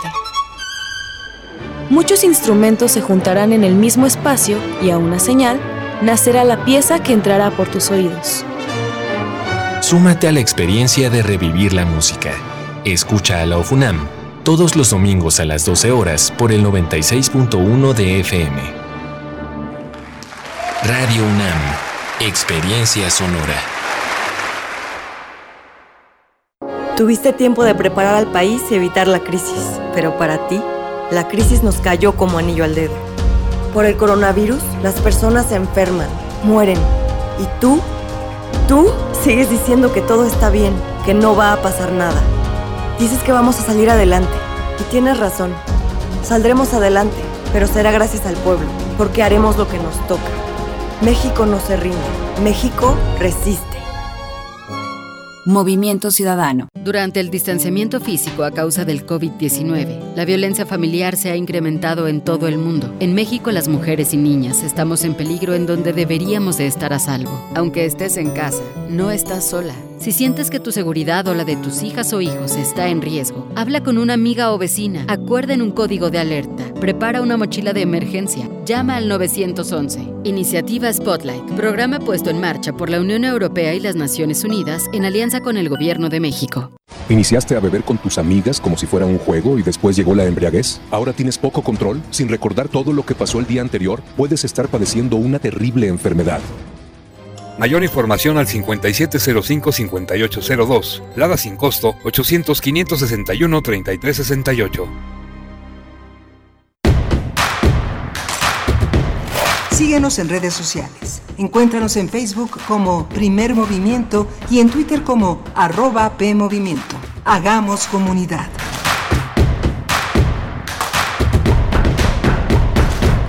Hola, buenos días. Hola, buenos días. Eh, estamos en primer movimiento. Bienvenidos, bienvenidas en este lunes 3 de agosto. Ya son las 8 de la mañana con 3 minutos. Arrancamos casi en punto esta segunda hora de primer movimiento. Está del otro lado de la línea Berenice Camacho. Buenos días, Berenice Camacho. ¿Cómo estás? Hola, ¿cómo estás, Miguel Ángel Quemain? Pues aquí seguimos iniciando esta hora y también saludando a la radio Nicolaita. Vamos a estar con ustedes en esta hora de 8 a 9 de la mañana a través del 104.3. Llegamos hacia Morelia gracias a la Universidad Michoacana de San Nicolás de Hidalgo. Y pues bueno, aquí estamos, permanecemos pues en este seguimiento de lo que será el mensaje que dará el titular de la Secretaría de Educación Pública, pues para ver las condiciones del regreso a, a, la escuela, a, las actividades escolares de la SEP eh, y de todo lo que implica una cadena de implicaciones para todo el movimiento en este en este país, pues bueno, vamos a estar atentos y atentas. Se ha anunciado para esta para para darse y llevarse a cabo esta mañana, Miguel Ángel. ¿Cómo lo ves? Sí, no, ya se anunció. Este es, eh, el inicio va a ser el 24 de agosto, va a ser a distancia. Encadenaron la idea del reinicio con una con un video que el, este, este fin de semana hizo Esteban Moctezuma, dirigido a los profesores, a todos los docentes y a todas las autoridades administrativas, diciendo que no hagan caso de fake news, que se trata de ataques malintencionados al gobierno federal, a la cuarta transformación, señalando, tratando de confundir al sector más protegido frente a la pandemia, que fue el primero que canceló las actividades presenciales, se hizo una primera etapa de Aprende en Casa número uno. Ya salió, ese programa ya salió de las bases de, la, de la SEP, que los alumnos con su apellido, su número de cuentas o su número de folio podían accesar, tener acceso a las actividades principales que marcaba la, institución. Ahora, a partir del 24, se inicia una nueva etapa a distancia este, que se llama Aprende en Casa número 2. Ese Aprende en Casa número 2 va a estar este, apoyado con toda una serie de materiales, con toda una serie de apoyos y pues eh, aunque muchos de los alumnos y el 46% de los docentes y alumnos no tiene acceso a internet, pues se va a quedar, va a quedar fuera, va a quedar fuera, limitado, e, este, e, escalonado ese acceso. Es uno de los desafíos que tendrán que tratar de cumplir de hoy al 24 de, de agosto que inician las clases, pues mucha gente va a quedar va a quedar nuevamente rezagada en este, en este emparejamiento tecnológico que pues nos, nos acosa a todos, como en, todo el, como en todo el planeta, los diferentes accesos a Internet, a las plataformas digitales, que son complejos, difíciles, aunque el nuevo sistema, Berenice, va a tener una, un amplio sistema descargable que permitirá a los alumnos que no tienen conexión trabajar en casa, descargar los materiales y en algún momento que su conexión lo permita, subirlos a la plataforma, que ese es un ese ha sido como uno de los nuevos aportes de este Aprende en Casa número 2. Por supuesto, 24, entonces 24 de agosto iniciará el ciclo escolar 2020-2021 a distancia por las condiciones que impone esta pandemia y bueno, ya se irá viendo a partir del semáforo de salud, del semáforo cuando las entidades estén en verde, bueno, solo así podremos, podremos tener las clases presenciales pues que tanto anhelamos, eh, pero que hay que mantener con toda precaución. Así es que bueno, ahí está este anuncio que está dando la Secretaría de Educación Pública, Esteban Moctezuma, su titular, que dio ya hace unos 40 minutos aproximadamente. Pues bueno, estaremos sobre eso y viendo cómo configura eso nuestra participación en el espacio público, este regreso escalonado a las actividades, pues bueno, esta, esta notificación, bueno, no notificación, este gran mensaje. Seguimos un poco lo mismo, seguimos un poco lo mismo porque se insiste, son las clases a distancia y, también tendrá que ver con eh, las posibilidades de cada centro escolar, de cada escuela, lo que a partir de estos lineamientos, pues cómo se puedan ir acomodando en la especificidad de sus condiciones cotidianas y de su vida y de su tipo de población, por supuesto. En fin, todo está por verse todavía, ¿no? Sí, hay que tener mucho ánimo, ¿no? Te, eh, yo te comentaba la semana pasada que he tenido oportunidad de entrar de boyer, de, de, este, de chismoso invitado a algunas de las reuniones, y muchos maestros están muy cabizbajos, dicen que la computadora no es lo suyo, que no le entienden, que no es nada como lo presencial. Hay mucha resistencia también de muchos alumnos, que es parte como de esta, de esta cuestión que baja la guardia a veces por momentos de este encierro, pero, pero bueno, ánimo, ánimo, este, no, no está por demás aprender todas estas plataformas y todos estos métodos que dependerá de nosotros, la cercanía que logremos con los alumnos y entre, entre las personas que se vinculan en la red, los propios padres de familia que ayudan a sus hijos a, a conectarse, pues ahora sí que hay que echarnos la mano y hay que tener mucho ánimo porque es una manera de seguir adelante, de tratar de prepararnos y de de hacer que este conocimiento que adquiriremos pues tenga algo de emocional, algo de vivencial y bueno, si estamos todos presentes, pues va a ser mejor, yo creo, ¿no? Por supuesto, ¿qué es, ¿cuáles son los aprendizajes importantes en este punto en el que toda la humanidad se encuentra pues tras la puerta de su casa? cuáles son esos aprendizajes importantes, fundamentales que tendríamos que empezar a generar en las comunidades estudiantiles primero y también en las en, la familia, al interior de la familia, pues bueno, ojalá que, que ese sea también un, un agregado, una forma de añadir reflexiones importantes a este eh, ciclo escolar que empezará, pues ya lo dicho, el 24 de agosto a distancia en nuestro país. Y pues bueno, para esta hora, cambiando de tema, vamos a platicar en unos momentos más con Nicole Huete. Ella es analista de políticas públicas de Intersecta. Intersecta es una organización feminista comprometida con la lucha para erradicar la discriminación en México. Con ella hablaremos de la prisión preventiva oficiosa, Miguel Ángel, y después tendremos nuestra nota internacional. ¿De qué, de qué va? Sí, vamos a hablar del informe Oxfam sobre la pobreza y el desempleo por la pandemia, justamente esta crisis que ha provocado el COVID-19, la COVID-19, vamos a tratarlo con Rogelio Gómez Hermosillo, él es el coordinador de Acción Ciudadana frente a la Pobreza, que es una iniciativa de la sociedad civil organizada, integrada pues por más de 60 organizaciones de todo el país para impulsar acciones efectivas eh, contra la pobreza y la desigualdad.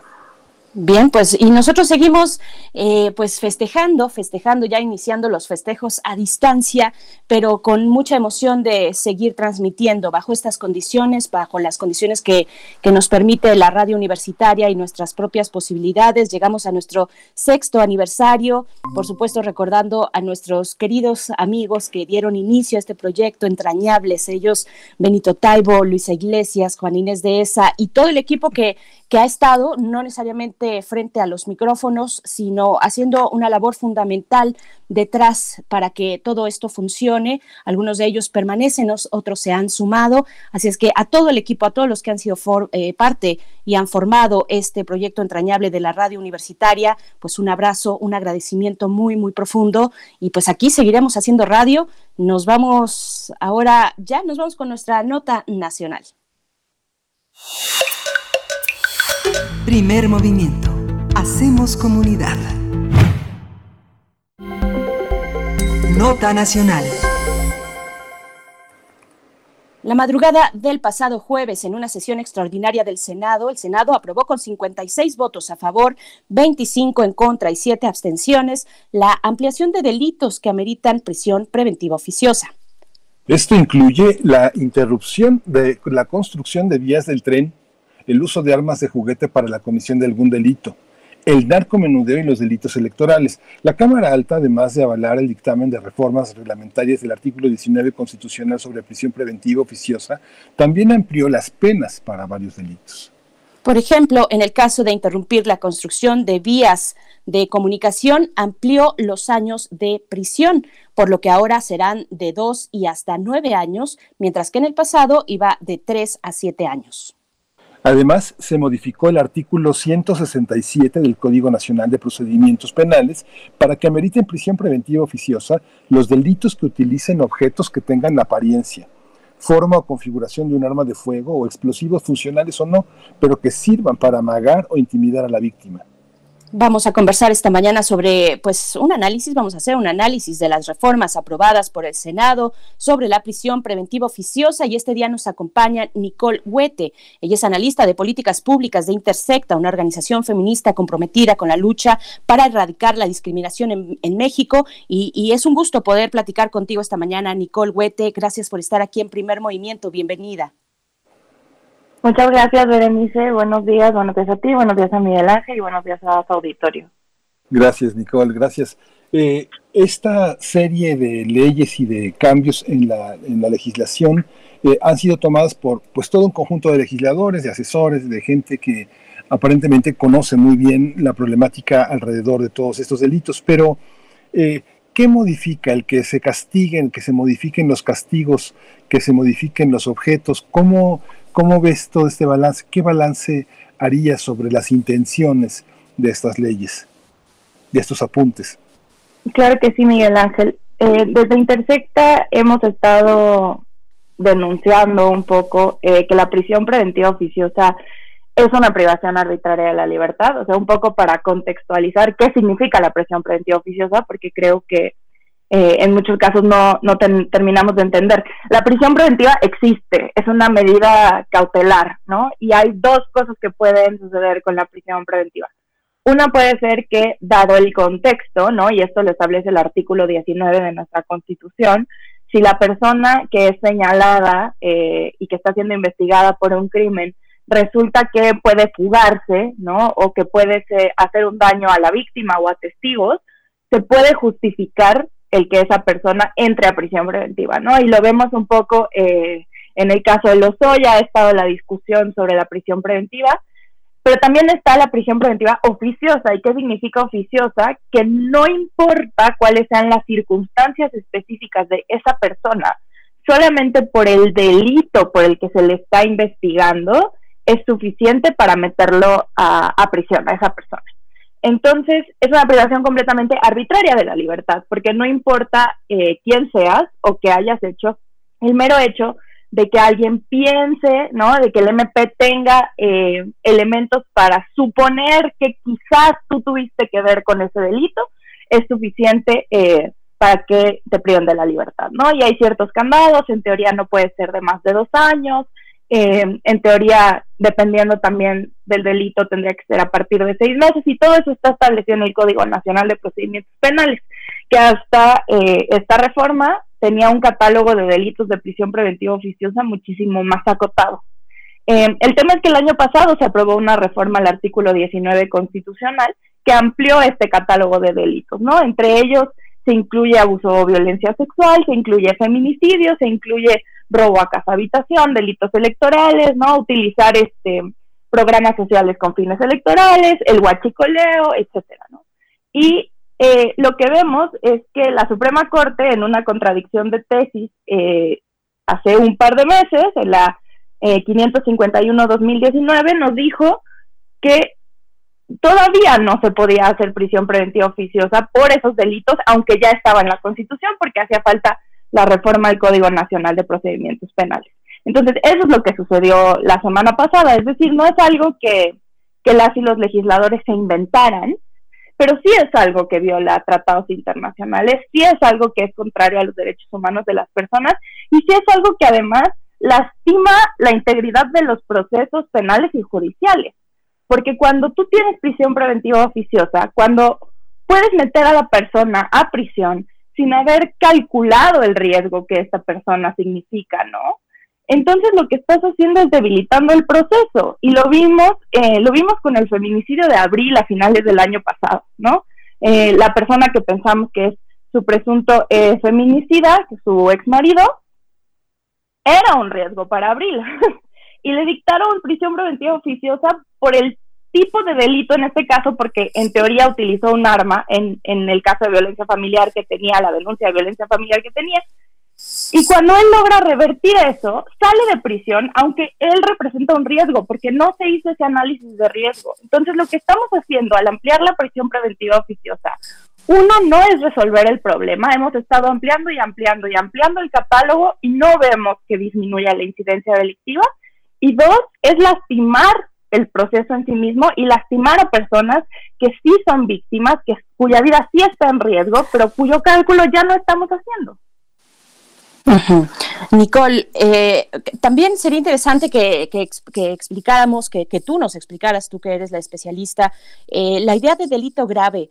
¿Qué, significa esto y qué alcances tiene la prisión preventiva eh, oficiosa en ese sentido? Un poco y empezar a distinguir porque pareciera y es en realidad un, mar de términos, el famoso abogañol que no necesariamente todos y de hecho muy pocos dominan, pero finalmente la ley eh, rige la vida de todos y todas las mexicanas eh, y, pues bueno, es importante tener estos conceptos claros.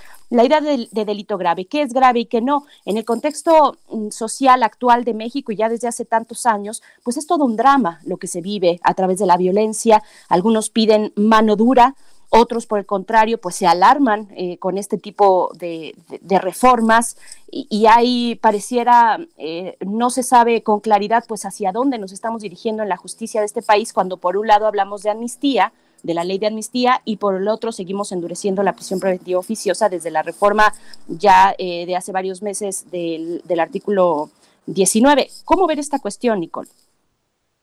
Claro que sí, Berenice, y qué bueno que trae a colación la ley de amnistía. Em, es cierto, o sea, en realidad los delitos graves como tal no existen. Es algo que se ha construido en la narrativa. Existen los delitos que ameritan prisión preventiva oficiosa y los delitos que no ameritan prisión preventiva oficiosa.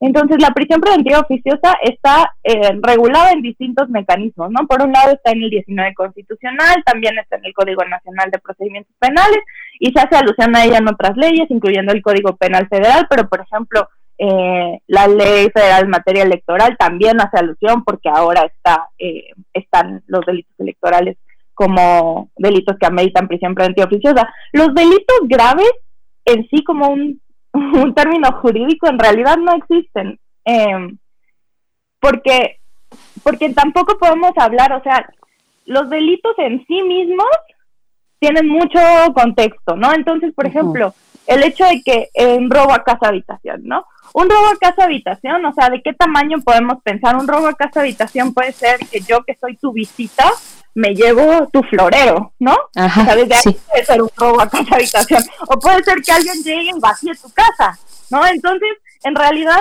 o sea, no podemos hablar de un delito grave, sino más bien de delitos que ameritan o no ameritan prisión preventiva oficiosa. Y lo que hemos hecho es ensanchar esa lista, ¿no? O sea, antes lo teníamos bastante acotado, porque otra vez, y, y quiero insistirlo, es una privación arbitraria de la libertad de las personas y por lo tanto va en contra de tratados internacionales y organismos internacionales nos han alertado que por ahí no es. Una y otra vez nos han dicho que por ahí no es, que necesitamos más bien fortalecer capacidades de investigación de las fiscalías, ¿no? Que necesitamos que en realidad se haga este análisis de riesgo para saber si las personas eh, deberían o no estar privadas de su libertad. Entonces, eh, sí creo que es importante entender que no existe la categoría de delito grave. Yo sé que incluso el presidente la utiliza, ¿no? Y hace referencia a ella. O sea, sí hay referencias en el Código Penal Federal, pero no hay una claridad de cuáles, o no hay una lista. No podemos abrir la, el Código Penal Federal o el Código Nacional de Procedimientos Penales y que diga, ¿se consideran delitos graves? No, no, no hay, ¿no? Eh, sino solamente son estos, pero con ese argumento es que hemos logrado también eh, juntar opinión pública favorable a la prisión preventiva oficiosa, ¿no? Porque pareciera que si algo no es delito grave, entrecomillado, entonces es algo, eh, nos está reconociendo la gravedad de la situación, ¿no? Y la gravedad de la situación de violencia que, como decías, Berenice, vivimos en el país. Y el tema con la ley de amnistía es, es interesante porque precisamente la, la ley de amnistía y la comisión que, sale a partir de la, de la ley de amnistía es completamente inoperante al día de hoy, ¿no? O sea, ya se estableció la comisión, ya se no, pero todavía no hay una ruta clara para que las personas puedan solicitar la amnistía y puedan salir de prisión. Entonces parece que estamos jugando por un lado a sacar a gente de la cárcel para después volverlas a llenar, ¿no? Con esa ampliación de catálogo porque repito, no se podía dictar prisión preventiva oficiosa y no se podrá, todavía nos falta diputados, pero eh, no se podía dictar hasta que no estuviera en el Código Nacional de Procedimientos Penales. Entonces las y los legisladores tenían la oportunidad de frenar esto y no lo hicieron.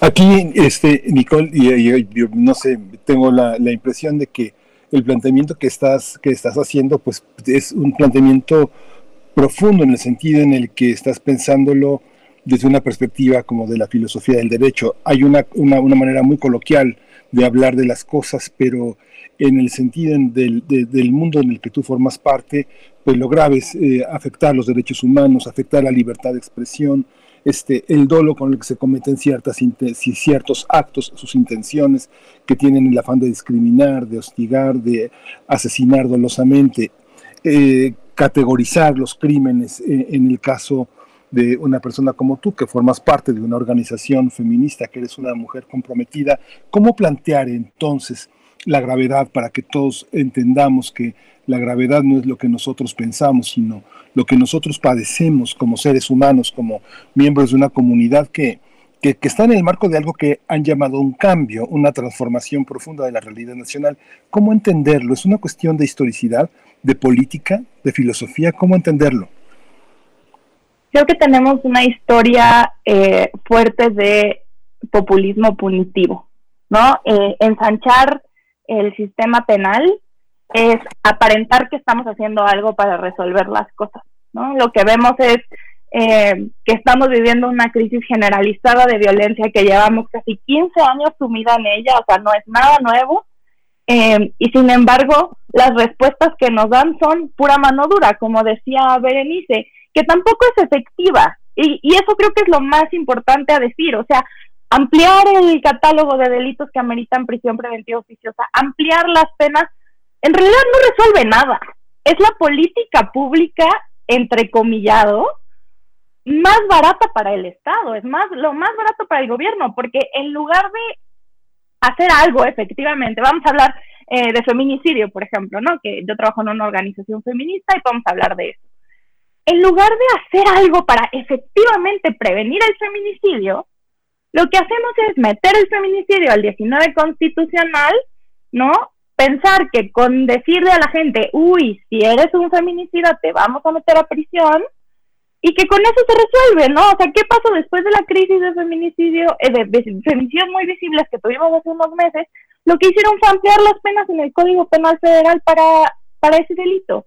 En realidad eso no resuelve nada, ¿no? O sea, nosotros necesitamos política pública integral, atacar el, el problema de raíz, con solamente decirle a la gente, si tú haces esto te voy a meter a la cárcel, la evidencia, esto no solamente es, es mi opinión y la de Intersecta, la evidencia nos muestra que no sucede nada, al contrario, las tasas de incidencia delictiva siguen subiendo y llevan 15 años subiendo. Entonces, creo que no es por ahí, ¿no? O sea, en realidad eso es lo que deberíamos entender. No significa que el que la, una persona cometa estos, estos crímenes o estos delitos esté, esté bien, para nada. O sea, más bien es qué otras cosas podemos hacer para buscar justicia para las personas, ¿no? Porque creo que finalmente eso es lo que todas y todos queremos, ¿no? O sea, las personas que hemos sido agraviadas, que hemos sido víctimas de delitos, queremos justicia y no está llegando por esa vía. Eso es lo importante.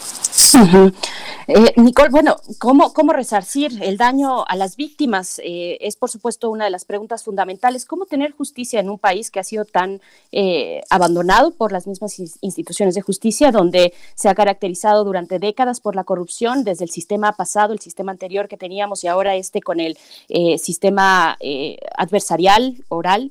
Eh, ¿cómo, ¿cómo, pensarlo? Porque a veces pareciera que cuando una persona indiciada, vamos a seguir con el caso de, los feminicidios, una persona indiciada obtiene la medida de prisión preventiva, ya con eso, pareciera ya con eso que estamos contentos. Por, por el contrario, vemos el caso del exdirector de Pemex, donde se le dan otras medidas cautelares, el brazalete electrónico, la firma cada primero y quince del mes, eh, presentarse ante, ante una autoridad judicial para seguir su proceso, para que no se abstenga de, la justicia, digamos, para que eh, se presente a su proceso, pero pareciera que cuando hay prisión preventiva, ya con eso se asegura la justicia y todos nos vamos muy felices a nuestra casa, o todos nos salimos muy contentos de Twitter y ya decimos, ah, bueno, pues ya, ahí va, ¿no? Sin siquiera saber si efectivamente esta persona, la persona indiciada, realizó o no el hecho delictivo del que se, del que se investiga. Esto por un lado, ¿no? La justicia, cómo resarcir a las víctimas, y por otro, la investigación ministerial, el nivel de investigación ministerial que tenemos en este país, que puede resultar, eh, pues, en todo, en toda una eh, una cuestión compleja, complicada, para dar efectivamente la justicia que las víctimas y que la sociedad, eh, por añadidura, digamos, necesitamos para, para México. ¿Qué decir de estas cuestiones, eh, Nicole? en Intersecta creemos que la justicia puede existir afuera del, del sistema penal, ¿no? Y afuera del sistema eh, penitenciario, de enviar a personas a, a prisión. Eh, creemos que, que, es importante poner a las víctimas al centro, ¿no? O sea, el, el cuidar los, derechos humanos de las personas que están privadas de la libertad de insistir, por un lado, en eso, no descuida el hecho de que las personas que han sido víctimas merecen reparación y merecen una reparación integral del daño y merecen que haya garantías de no repetición. Y eso es lo que nuestro Estado no ha podido darnos y lo que el derecho penal no ha podido darnos, porque en realidad el derecho penal lo que le importa es que la persona que esté acusada, o sea, el proceso está centrado en la persona que está acusada, no en la víctima en el derecho penal. Entonces, en el derecho penal las víctimas justamente no consiguen justicia. Y esto que tú dices, Berenice, me parece súper importante. O sea, creemos que con que la persona esté en prisión ya ganamos. Y en realidad no ganamos nada, ¿no? O sea, en realidad lo que ganamos, eh, y particularmente las que somos feministas y que estamos luchando todos los días por los derechos de las mujeres, en realidad lo que ganamos es impactos en más mujeres.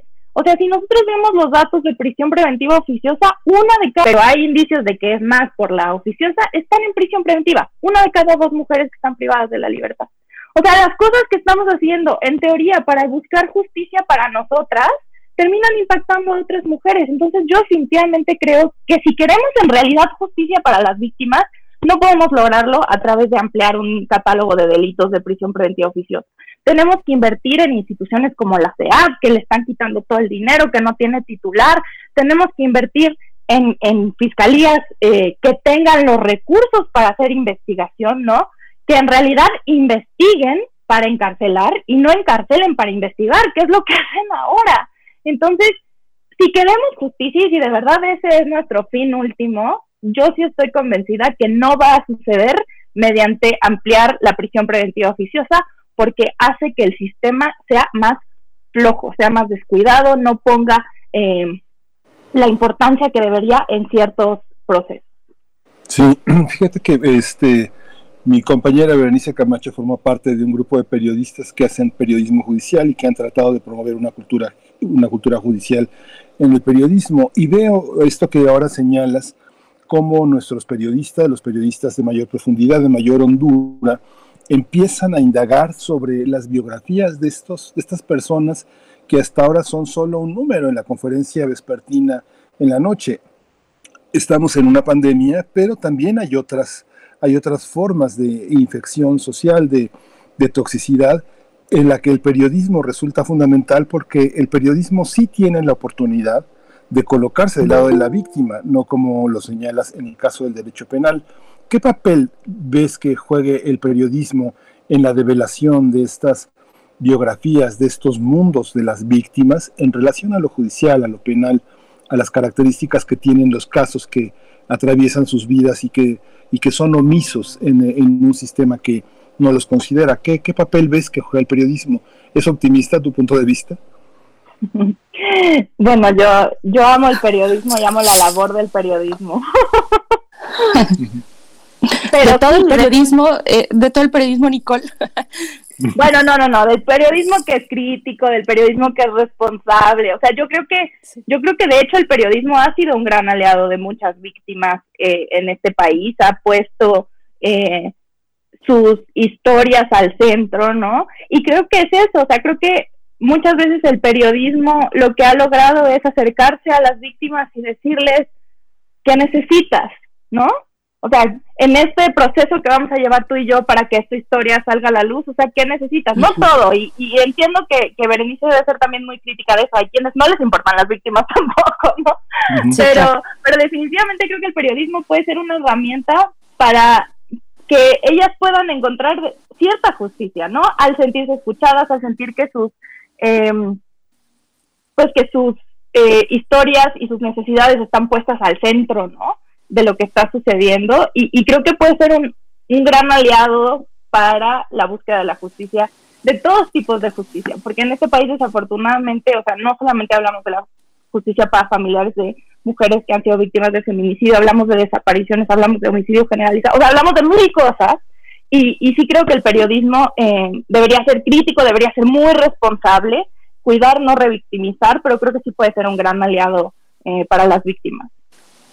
Pues, eh, pues nos quedamos con esta reflexión, todavía mucho por decir, pero se nos acaba el tiempo. Bueno, las víctimas al centro, nos has dicho, y con ello yo también pensaría eh, que no puede haber víctimas al centro sin una pulcritud del proceso judicial, por un lado, y por otro, eh, las organizaciones que trabajan en esto, que trabajan por los derechos y las libertades, pues empujando también, observando cómo se realizan las leyes y las reformas para los distintos, bueno, para el Código Penal de Procedimientos Penales y para todo lo que tiene que ver con las leyes que se aplican en este país en temas judiciales. Nosotros te agradecemos mucho, Nicole Wett, integrante de Intersecta. Así pueden encontrar a Intersecta, arroba Intersecta ORG en Twitter. Se encuentran así. Tú como analista de políticas públicas de esta organización feminista que está comprometida con la lucha para erradicar la discriminación en México, te agradecemos mucho, te mandamos un fuerte abrazo, Nicole, y seguiremos el trabajo de Intersecta. Muchas gracias. Gracias a ustedes, Berenice, bonito día. Gracias. Bueno, pues nos vamos a ir con música. Son las 8 con 34 minutos. Miguel Ángel.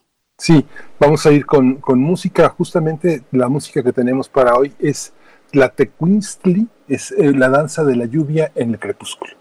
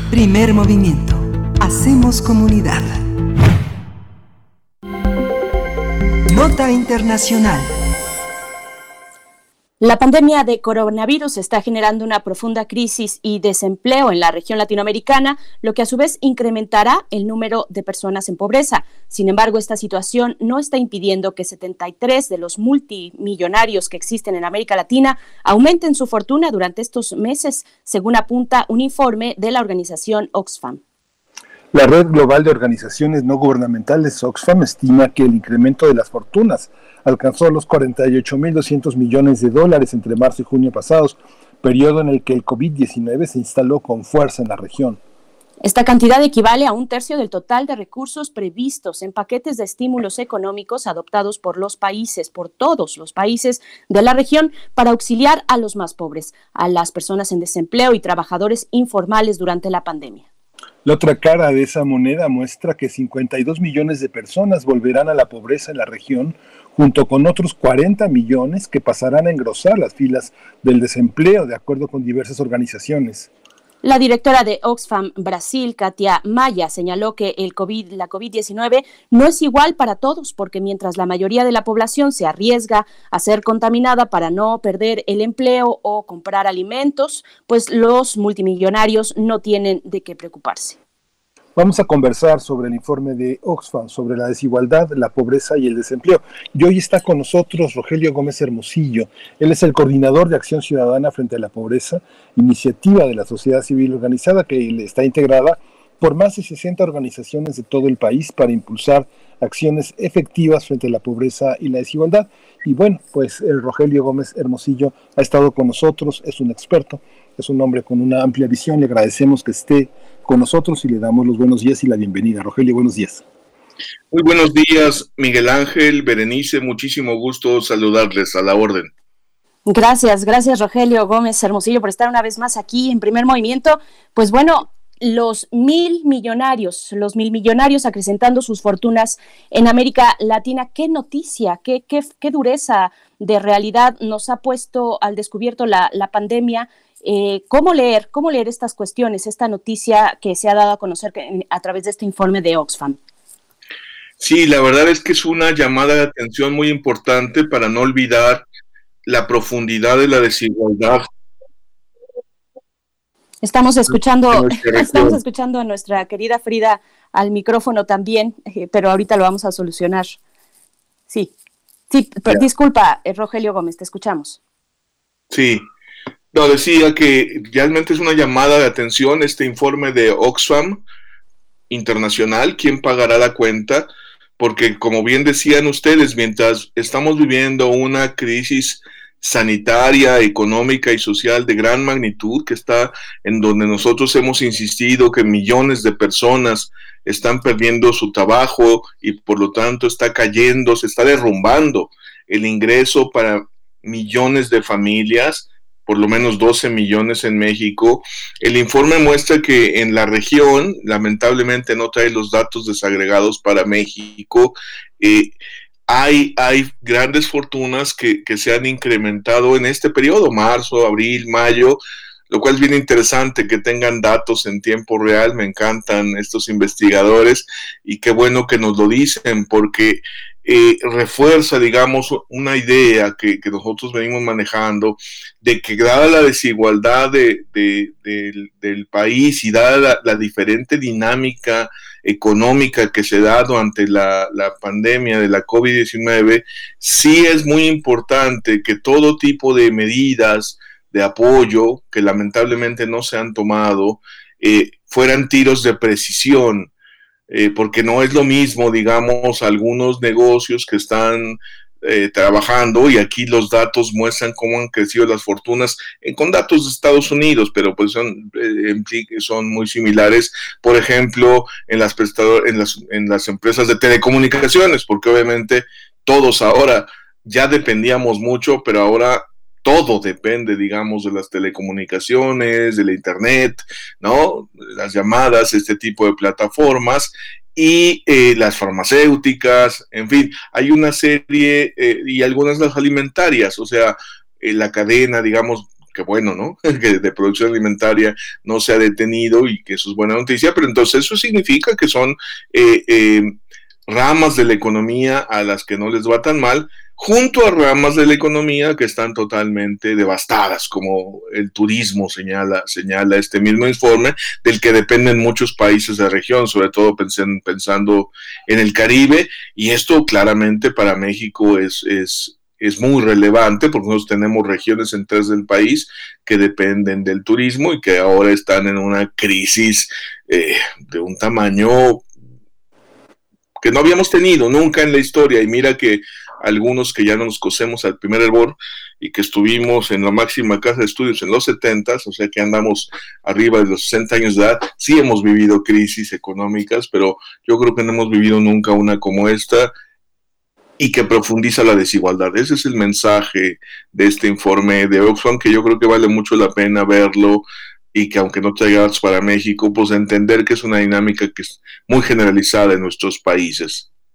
Sí, Rogelio, hay una, hay una parte que tiene que ver también con este, este enriquecimiento. Yo recuerdo a Stephen Wyszynski, un gran autor, eh, eh, un, un, gran autor europeo que decía en Un millonario con suerte que no hay dinero sin crimen. Y esta, y esta parte del enriquecimiento a costa de los trabajadores ha sido pues uno de los signos de identidad. ¿Cómo se pueden enriquecer? Tienen que pasar por encima de la ley.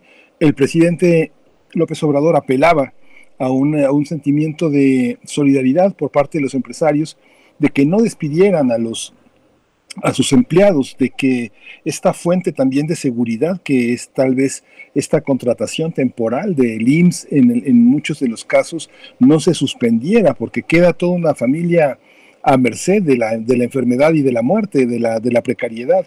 Estas, estas medidas que promueven la riqueza de los más poderosos tienen que ver también con lo que permite el gobierno o, o, no. ¿Cómo estamos en Latinoamérica en ese sentido? ¿Cómo estamos en Estados Unidos en ese sentido? Solidaridad, humanidad, este, empatía, ¿cómo, cómo resolverlo? Sí, como hemos comentado en otras ocasiones con los datos del Observatorio de Trabajo Digno de frente a la pobreza, las condiciones de trabajo, generan pobreza y están en mucha precariedad.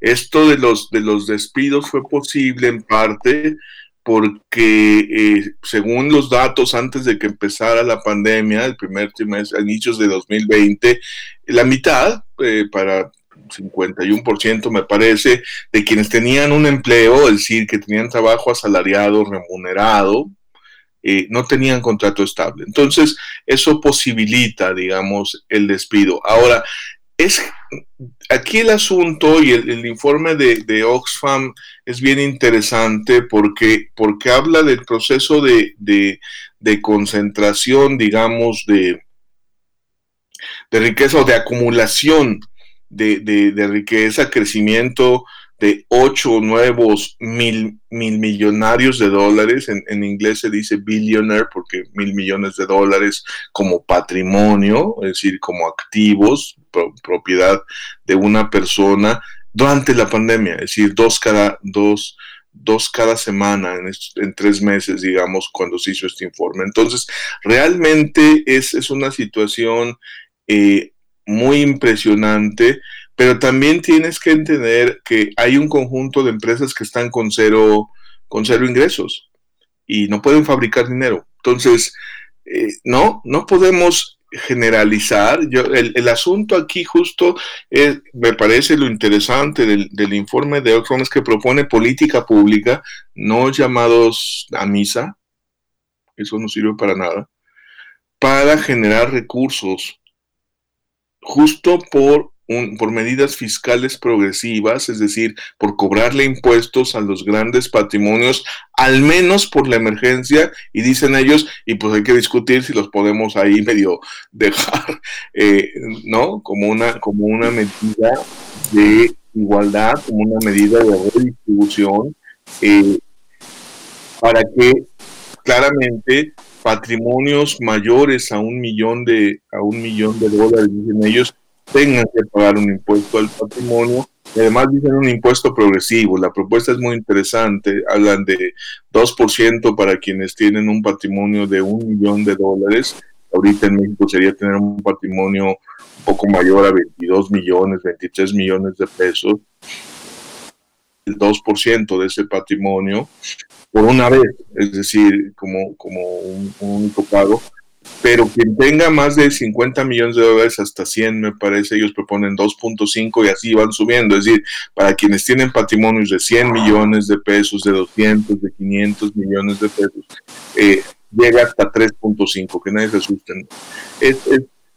y que con eso se recaudarían montos muy importantes que se deberían destinar a financiar la salud y la misma recuperación económica. Aquí es donde está eh, la otra parte, quizá para México, es la discusión, eh, Miguel Ángel, Berenice, porque cómo se están usando los pocos recursos que hay. Yo creo que en, México una discusión ahorita de, aumento de impuestos es muy compleja porque no, no hay un acuerdo en que los recursos se estén usando bien, porque el gobierno se ha negado a generar medidas de apoyo para la gente que tiene sus ingresos y para la recuperación de la economía. Rogelio Gómez, eh, ¿y, qué medidas extraordinarias se, están, se deberían tomar o se están tomando incluso en la, en la región, eh, no solamente contando en nuestro país, sino también, bueno, vemos que Argentina simplemente no llega a la quincena, por decirlo de alguna manera, que Chile está abriendo sus pensiones para que puedan ser retiradas antes de tiempo y que las personas que están ahorita en estas condiciones de pobreza pues puedan apoyarse, ayudarse un poco, una medida también bastante criticada. ¿Qué hay, qué hay para México? ¿Qué hay de estas ideas que están, eh, que han estado en el, incluso en el debate legislativo, como eh, e, este ingreso universal o pensar en rentas justas, en las cuestiones fiscales, por supuesto? ¿Qué medidas están emprendiendo aquellas que pueden ser eh, exitosas? Digo, todo está en el, en el aire, todo se está eh, llevando a cabo en estos precisos momentos y no sabemos cuál será eh, el destino, digamos, el futuro o la efectividad de estas medidas. Pero, ¿qué decir para el caso de nuestro país, Rogelio Gómez Hermosillo? Sí, Berenice, yo creo que está muy claro que necesitamos una transferencia de ingreso, un, apoyo monetario para quienes han perdido sus ingresos. Esto sí se ha dado en algunos países, Chile, por ejemplo, Brasil, eh, Costa Rica, de hecho hubo un foro en el Senado donde se presentaron las experiencias Argentina, creo que estaba en la discusión, en otros la discusión seguía caminando, pero digamos, eh, Perú, pero son, son, son países donde sí hay un esfuerzo por transferir ingreso a personas que perdieron su ingreso. Esto, esto eh, me, lo acaba de, acaba hace, no sé, tres semanas, lo acaba de proponer Naciones Unidas en un informe muy interesante, ¿no? Eh, ingreso básico temporal le llaman, mm, o de emergencia, ingreso básico de emergencia, que es esta misma idea que en México hemos manejado de ingreso vital. Y solo déjame aclarar para el auditorio, porque ingreso universal es otra cosa, porque la, bueno, la palabra universal sí, claro. es para todos. y justo lo que nosotros estamos diciendo es que no se requiere para todos. Y, que, hay que tener tiros de precisión, ni los apoyos a las empresas, ni que no hay, por supuesto, ni los apoyos a las personas, pues hay gente que no se quedó sin ingresos. Hay gente que tenemos la condición por el tipo de trabajo que tenemos en que todavía mantenemos nuestra fuente de ingresos básica, por lo menos. Entonces, eh, eh, no necesitaríamos un apoyo. En cambio, hay gente que, pues que sí, que se fue, que se fue a su casa sin nada o se fue con un apoyo de un mes, en fin, hay todas las, todas las situaciones. Hay quienes, hay quienes no han sido despedidos, pero les bajaron a la mitad sus, sus salarios. Está toda la gente que, por ejemplo, en el ámbito de los restaurantes, toda la gente que vivía de propinas o toda la gente que, o sea, hay toda una serie de, millones de personas. Eh, el Coneval acaba de hacer el cálculo para México de cómo, de cómo es el efecto en dos meses de pandemia para mayo en pobreza laboral, el ingreso laboral. Ellos desde hace mucho venían publicando cada tres meses una cosa que se llama el índice de la tendencia laboral de la pobreza, que no era otra cosa sino usando los datos de, ocupación, de ingreso laboral que produce el INEGI cada tres meses, aplicarle, digamos, a, a, la pobreza, al costo de la canasta alimentaria y ver cómo, cómo cómo iba.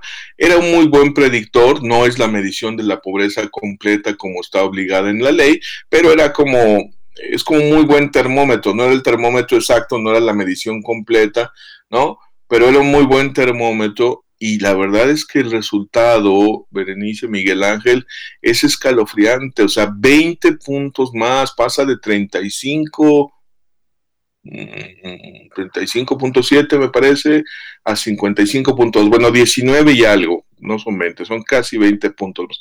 O sea, para que, para que nos entendamos, estamos hablando de entre 20 y 30 millones más de personas que no les alcanza su ingreso laboral para comer. Entonces, sí es muy, este efecto en México es muy fuerte y por eso es tan triste que haya esta cerrazón de las autoridades y que, y que este discurso de que los programas sociales llegan a los más pobres y que por eso se quejan los que no son pobres, los ricos, los, la gente la gente que siempre, en fin, ya, empiezan todos los calificativos, cuando en realidad es la clase trabajadora. O sea,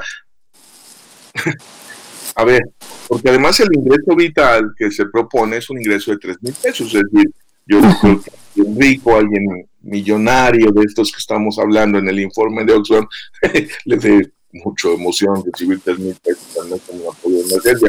En cambio, alguien, aunque ganara 10, 12, 15, pues por lo menos tener o sea, pasar a cero, tener este apoyo, pues por lo menos le permite comer. Esa es un poco la lógica del ingreso vital. Para que la gente se pueda quedar en casa, tiene que tener para comer. El dilema entre eh, morirse de hambre o morirse en contacto de COVID, no, no, no es un, no es un dilema aceptable, punto. No, eso no le puede. Entonces, se requieren este tipo de apoyos y lamentablemente en México no los hay y este informe de es muy interesante porque coloca hasta de dónde pueden venir los recursos, ¿no?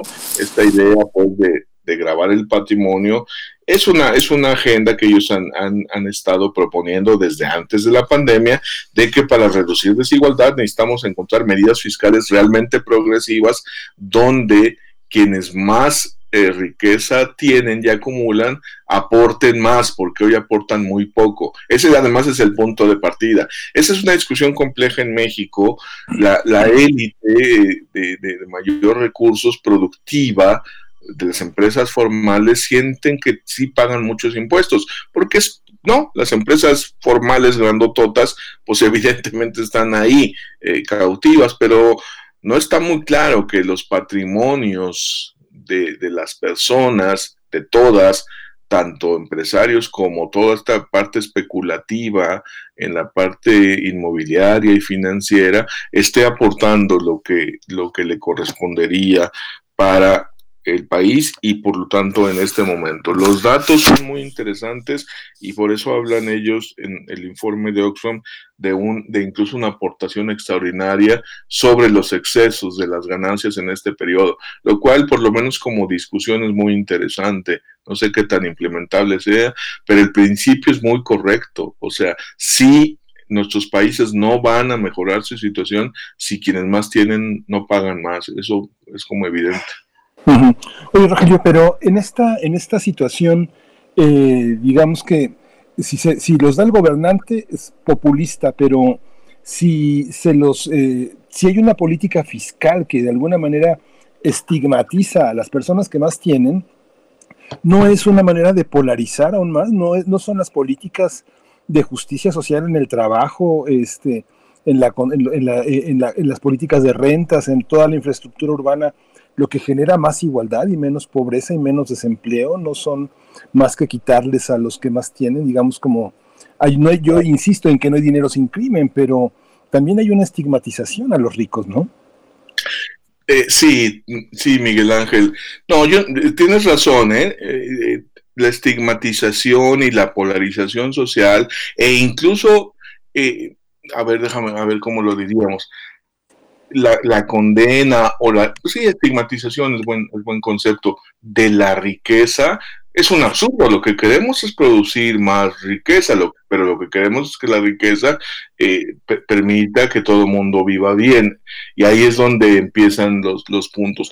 Tienes razón y, ahí pues coincidimos mucho, tú lo sabes, por eso hicimos el Observatorio de Trabajo Digno. Nosotros pensamos que la puerta eh, de salida a la pobreza debe ser el trabajo y que en México no lo es, lamentablemente, ¿no? Millones de personas trabajan y son pobres, pero nuestro lema es justo esto que está diciendo, quien trabaja no debe ser pobre, que la puerta de salida, la llave, es un trabajo digno, con condiciones justas de trabajo, con remuneración suficiente para quien trabaja y su familia, en fin, sí, eso, eso, eso es como una, una, una vertiente de la agenda, pero, pero en nuestros países tiene que ser forzosamente complementada con una, una política de protección social, de garantías mínimas de derechos para todas las personas. Y ahí entra de, así como número uno, y es muy importante, yo espero que, la pandemia nos los haya mostrado, la prioridad nacional número uno para garantías es la salud. Es decir, si no invertimos en, un servicio de salud, un sistema público de salud que funcione, más allá de la pandemia, o sea, no, no solo para protegernos del COVID, sino para protegernos de diabetes, de hipertensión, que por cierto son las comorbilidades del COVID, ¿no? Y del cáncer y de todo lo demás. Entonces, este, este, esta inversión pública pues, se tiene que financiar con un esquema fiscal eh, sostenible, ¿no? Y ese esquema fiscal sostenible tiene que venir de que paguen más quienes más tienen. Eh, sin estigmatización, yo, yo coincidiría. Y sí, en el discurso político luego, pues esto es difícil, pero, pero el principio básico de progresividad es que está en el artículo primero de la Constitución, en lo fiscal, significa que aporten más quienes más tienen, como también significa que se les dé más a quienes menos tienen, que se invierta más en quienes menos tienen. Y esta pandemia lo que ha mostrado, y el informe de Oxfam creo que nos lo, pone en la cara, es que cuando hay países con tanta desigualdad, tienes que tener políticas redistributivas y Bien, pues, eh, pues qué complicado y, qué cuántos retos eh, pues nos ha venido a poner esta, esta pandemia. Rogelio Gómez Hermosillo, coordinador de Acción Ciudadana frente a la pobreza. Te agradecemos mucho una vez más, como siempre, que estés con nosotros aquí compartiendo estas reflexiones para Primer Movimiento. Te mandamos un fuerte abrazo. Hasta pronto. Hasta pronto, Berenice Miguel Ángel. Muy buen día. Muchas gracias. Hasta pronto. Buen día. Bien, pues ya nos agarró la hora, son las nueve de la mañana, las nueve de la mañana en punto, nos despedimos de la radio Nicolaita, Miguel Ángel, y nos vamos a ir al corte ya para volver hacia nuestra tercera hora. Sigan aquí en la radio universitaria. Vamos al corte y volvemos. Encuentra la música de primer movimiento día a día en el Spotify de Radio UNAM y agréganos a tus favoritos.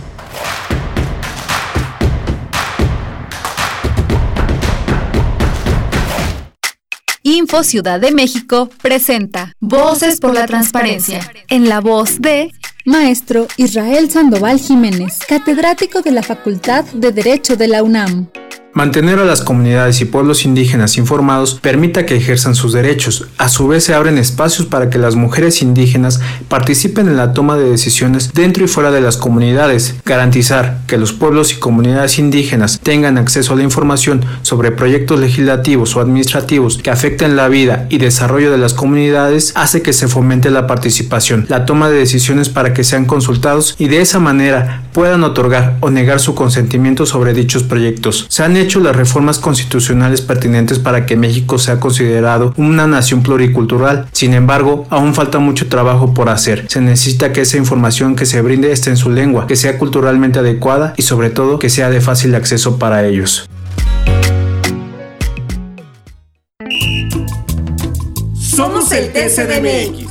Y seguro nos conoces por qué. Somos el árbitro antes, durante y después de una elección en la Ciudad de México. Verificamos las decisiones en pueblos y barrios originarios, partidos políticos y de participación ciudadana. Date cuenta, protegemos tus derechos político-electorales. Tribunal Electoral de la Ciudad de México, garantizando justicia en tu elección. En la imaginación surgen las notas que quedan escritas para siempre en una partitura. Desde ese momento, sin importar cuándo fueron creadas, al tocarlas, se vuelven tiempo presente. Muchos instrumentos se juntarán en el mismo espacio y a una señal nacerá la pieza que entrará por tus oídos. Súmate a la experiencia de revivir la música. Escucha a la OFUNAM todos los domingos a las 12 horas por el 96.1 de FM. Radio UNAM, Experiencia Sonora. Los mexicanos somos como las montañas de nuestro país. Nos levantamos sobre la tierra cuando parece que no hay camino. Como los ríos, somos una corriente que nada ni nadie puede detener. Y como los volcanes, tenemos el corazón de fuego. Por eso, cuando el mal tiempo pase, seguiremos de pie, demostrando las veces que sean necesarias que nada nos detiene. Gobierno de México. La psicología observa al ser humano, sus escenarios y comprende su diversidad. Adentrémonos en ella. Juntos hagamos conciencia, psicología y sociedad. Cuarta temporada. Un programa de análisis y reflexión con Berenice Camacho y los doctores Mariana Gutiérrez Lara, Jorge Álvarez Martínez y Laura Ramos Langurén. Todos los lunes a las 18 horas por el 96.1 de FM y su retransmisión los jueves a las 16 horas por el 860 de AM. O si lo prefieres, escucha el podcast en radiopodcast.unam.mx. Radio UNAM, Experiencia Sonora.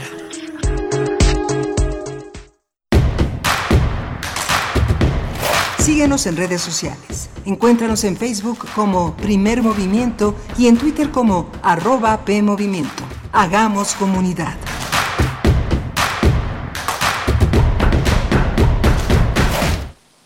9 de la mañana con cuatro minutos en este lunes 3 de agosto. Esa es la hora del centro del país. Enviamos un fuerte abrazo a todos los que nos sintonizan en otros lugares, en otros lugares de, de, de México y también fuera, fuera del país. Es un gusto seguir aquí eh, en compañía desde este punto que es la radio universitaria, haciendo comunidad. Mm, saludo a mi compañero Miguel Ángel Quemain, que está del otro lado del micrófono en casa, con sana distancia. ¿Cómo estás, Miguel Ángel? Hola, Berenice Camacho, buenos días. Buenos días a todos nuestros radioescuchas. Gracias a todos los que han mandado muchísimos saludos, muchísimas eh, felicitaciones por este sexto aniversario que cumpliremos mañana, mañana martes 4 de agosto es el día es el día de los seis años y lo celebraremos pues como se puede en estos momentos de pandemia, eh, de lejos, a distancia, pero siempre nos sentimos muy afortunados de tener su cercanía, su participación.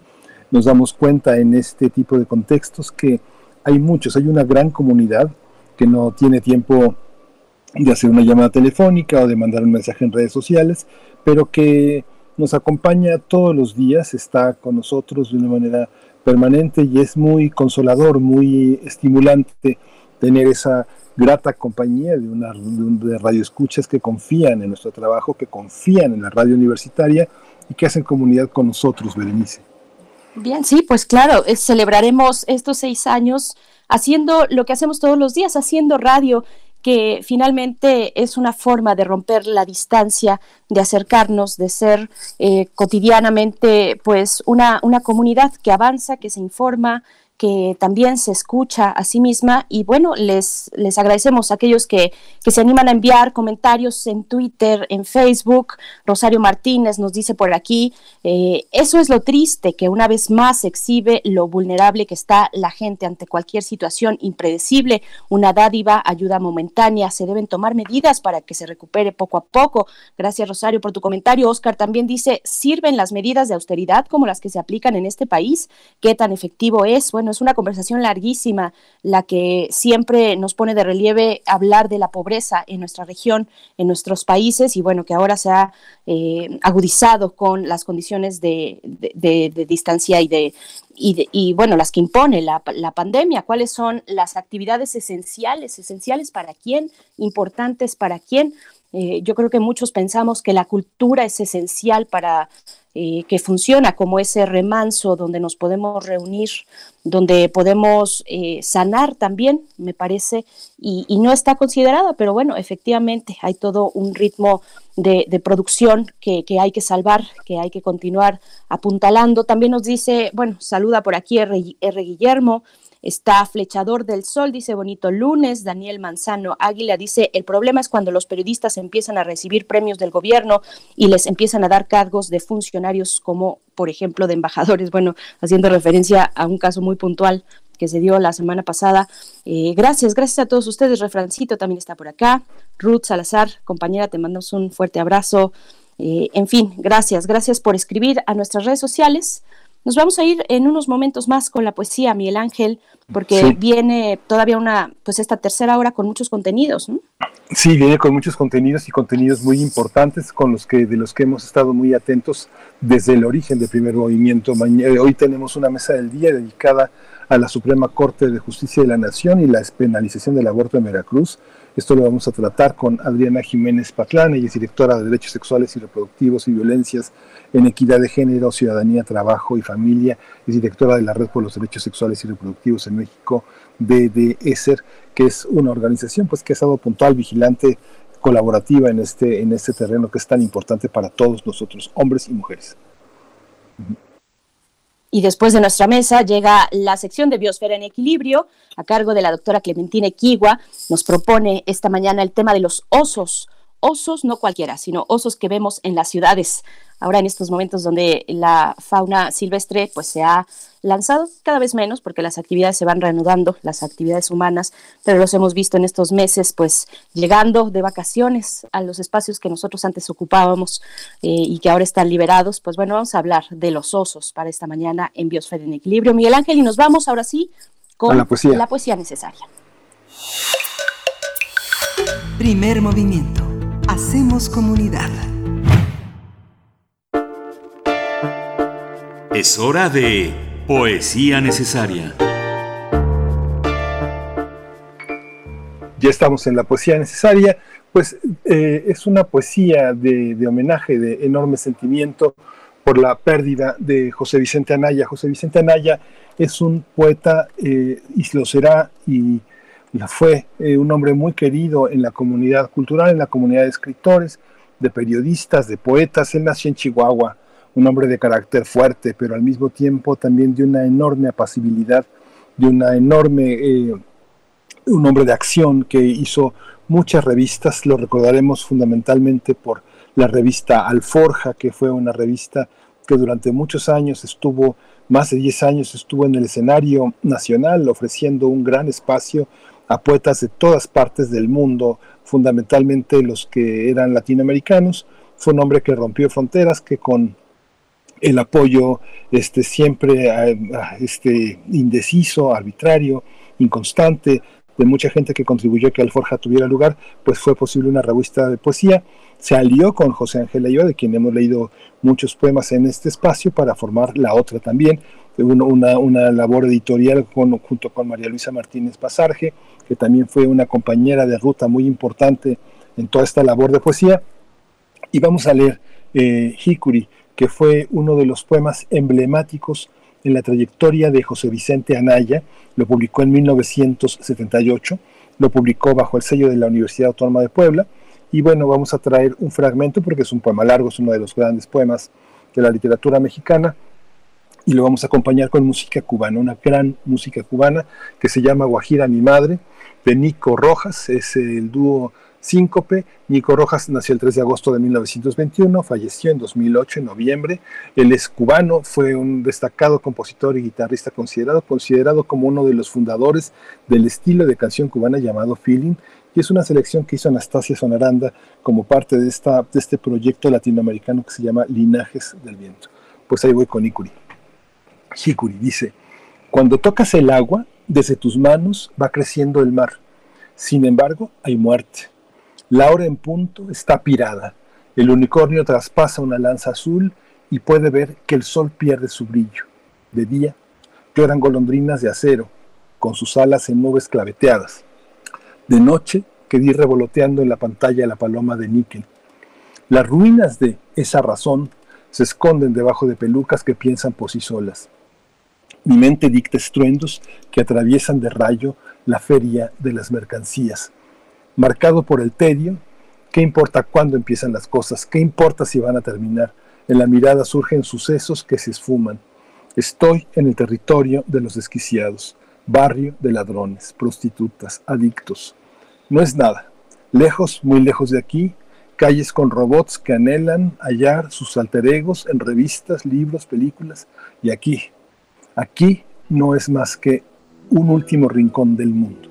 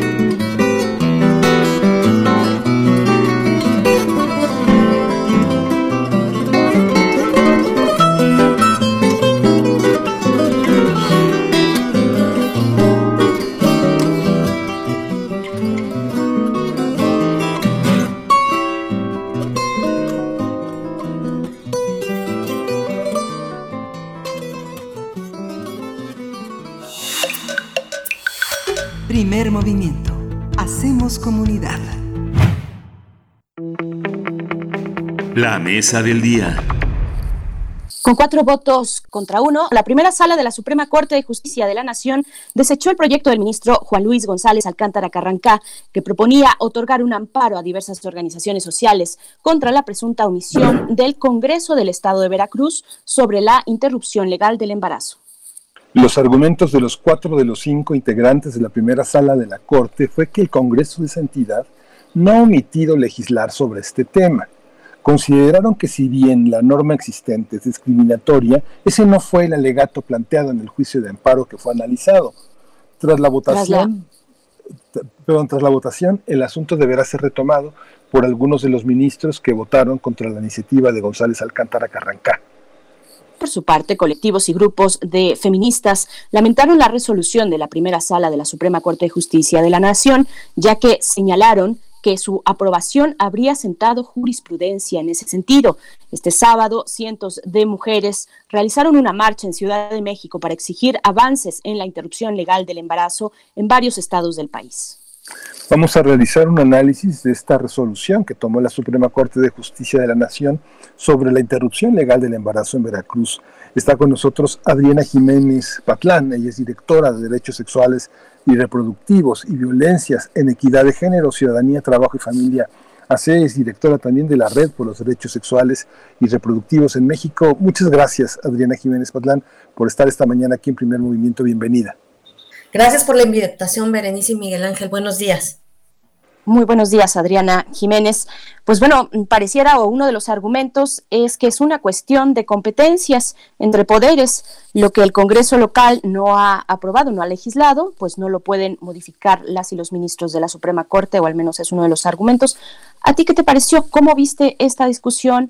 ¿Cómo llega? Tal vez sería interesante eh, también compartir con la audiencia, pues cómo llega este proyecto del ministro Juan Luis González Alcántara Carranca a, esta sala y en la discusión en general en la Suprema Corte de Justicia de la Nación. ¿Qué podemos decir? Sí, pues mira, Beninice, tienes razón, hay que hacer como contexto de por qué llegó justamente a la Suprema Corte de Justicia. Bueno, pues la primera sala de la Corte discutió este proyecto de sentencia para resolver un amparo, que es el 636-2019, pues que tenía por objeto determinar si a través de este juicio se puede establecer la obligación del Congreso de Veracruz para reformar los artículos 149, 150 y 154 del Código Penal del Estado de Veracruz en materia de aborto. Bueno, pues esta situación tiene como antecedente la decisión del Congreso de haber desechado una iniciativa justamente para reformar eh, estos eh, artículos del Código Penal que pretendían, bueno, despenalizar el aborto hasta la semana 12 de gestación, incluir la causal de aborto por riesgo para la salud de la mujer y la eliminación del plazo de 90 días para el aborto en casos de violación, justamente con el objetivo de armonizar el Código Penal del Estado de Veracruz con la Constitución Política de los Estados Unidos Mexicanos y la Ley General de Víctimas y la norma 046 que tiene que ver con los servicios eh, médicos que tienen que prestar para atender la violencia contra las mujeres. Esto debido a que varias organizaciones de la sociedad civil en Veracruz justamente metieron otro recurso anterior a esto que llegó a la sala que tiene que ver con una cosa que se llama agravio comparado es la segunda alerta de género que se había decretado para Veracruz y que un grupo de trabajo se reunió a partir de esta segunda alerta y una de las cosas de las recomendaciones que daba era precisamente para evitar este agravio comparado que es la discriminación de las mujeres veracruzanas con los más altares estándares que tenemos en este caso de aborto como es la Ciudad de México, bueno, pues pudieran homologarse. Entonces no ocurrió, eh, que, es, que la, legislatura en ese entonces despenalizara el aborto y hiciera todas estas modificaciones, entonces estas organizaciones se inconformaron y llevaron el amparo justamente a la Suprema Corte. Ese es el antecedente de por qué llega ahí. O sea, esta, esta visión de esta iniciativa tenía una enorme transversalidad, como esta, eh, la posibilidad de sentar jurisprudencia llegaba a todo el país y eso es justamente la lucha de estos frentes eh, a favor de la familia que esta derecha institucionalizada que ha hecho posible que se detenga esta iniciativa. ¿Cómo funcionan estas, estas coerciones frente a la Suprema Corte? ¿Qué tan influyentes son en, el sentido en el que la Suprema Corte también está integrada por una serie de jueces que influyen eh, de, manera personal en los juicios? ¿Cómo, cómo entenderlo? Mira, yo sí creo que ahí hay que hacer como un análisis muy fino. Por supuesto, los antiderechos que, está, que se manifestaron afuera de la Suprema Corte, pues hicieron una serie de manifestaciones, no nada más eh, presencial, sino también redes electrónicas, enviarles correos, llamarles, etcétera. Sí hubo una presión muy fuerte, sin embargo, creo que la Corte eh, en otros momentos ya se ha pronunciado con temas que tienen que ver con el aborto. Hace un año, precisamente, se, en un, también en una primera sala es que dirimieron también un amparo para un tema de causal salud para una mujer en la Ciudad de México, lo cual salió favorable. Igual de otro caso en Morelos de un adolescente para acceder a la causal violación. Entonces, yo creo que por más que los antiderechos eh, hagan todas estas manifestaciones, la verdad es que creo que tiene que ver con todo el avance de los derechos humanos y particularmente los derechos de las mujeres y todo lo que ocurre en el ámbito internacional para el avance de estos mismos, que aunque ellos se manifiesten, bueno, pues ya hay legislación al respecto que México tiene que acatar también en base a instrumentos internacionales como es la CEDAW, y aunque ellos lo hagan, bueno, pues sí ha habido avances. El punto aquí es que no se discutió el fondo del asunto, sino justamente un tema como tiene que ver con las formas, o sea, no tiene que ver eh, con que... Em, tiene que pasar por la corte y no quiero escucharme como con términos muy legales justo para que el auditorio nos pueda entender que todos los amparos que llegan justamente tienen que pasar por un análisis de constitucionalidad y este fue el caso. Este tiene que ver con que cumplió los requisitos para recibir el amparo, pero lo que no se discutió fue este análisis de constitucionalidad, solamente saber si cumplía con requisitos un poco como en el tema administrativo para poder discutirlo. Entonces, eso es lo que realmente pasó en la Corte. Y también, bueno, eh, las, las y los ministros mismos dijeron, esta es una discusión técnica, pero uno piensa que no se puede separar eh, lo moral también, las cuestiones de la costumbre, de las incluso creencias de un estado como el de Veracruz para el caso muy específico de, este tema. Eh, y, finalmente también es muy interesante pensar que eh, dentro de las y los ministros que rechazan este proyecto se encuentran las dos mujeres ministras, estaban ahí y rechazaron este proyecto. ¿Cómo, cómo leer estas cuestiones? Eh, es, es muy complejo, efectivamente, es muy complejo poder enterarnos eh, con certeza de, todos estos procedimientos que son en sí mismos complicados. Pero, pero ¿qué decir de, de esta cuestión? Dos mujeres ministras que rechazan el proyecto que habría de poner un primer pie para la despenalización del aborto en un estado como Veracruz. Sí, justamente creo que tiene que ver con la complejidad, justamente. A mí me gustan dos cosas, que ya haya este, personas que pongan los ojos en la Suprema Corte, porque la verdad es que muchas cosas que se discuten ahí pasan por la vida cotidiana de las personas. Entonces, a mí ahí me parece que es como un buen avance para entender qué es lo que ocurre realmente. Con respecto a los votos de las mujeres, volvemos al punto justamente, eh, si tú escuchas los discursos, es que realmente nunca dijeron que se oponían al tema del aborto. Al contrario, eh, hablaron justamente del avance de los estándares internacionales, de la importancia de la eliminación de la violencia contra las mujeres. Eso fue lo que realmente dijeron en los discursos. Su voto en contra tiene que ver con un asunto nuevamente, pues eh, les reitero, administrativo, ¿no? Ese fue realmente el debate de una omisión legislativa para determinar la procedencia del amparo. Entonces, bueno, y repito, ya ha habido otros momentos, por lo menos dos casos, uno en Morelos en la Ciudad de México, donde realmente discutieron la temática de fondo y se avanzó en el tema que tiene que ver con causales de aborto en el, en el estado de Morelos y en la Ciudad de México. Entonces, lo único que pasó es que no coincidieron con el proyecto, eh, se resolvió que en este caso en particular no existía una omisión legislativa porque ya hay causales en el estado de Veracruz y que lo que hay que hacer es realmente discutir el análisis si es constitucional o no y que por lo tanto el amparo no era procedente. Entonces, realmente, les reitero, nunca ninguna de las dos ministras habló en contra del tema de aborto. Entonces, bueno, es un buen antecedente para, para, pensar en que la opinión pública, las organizaciones que trabajan activamente en favor de estas políticas puedan entender que los procedimientos administrativos tienen que ver con otras instancias, no, no, este, no con otras intromisiones, porque sí se generan malos entendidos y disputas que pueden abonar a un retraso de estas políticas, ¿no? Así es, y bueno, lo que realmente además va a pasar ahora con esta situación de la votación es que el proyecto va a pasar a otro ministro para que, bueno, vuelvan a hacer un análisis, esta vez sí le van a entrar al tema de fondo.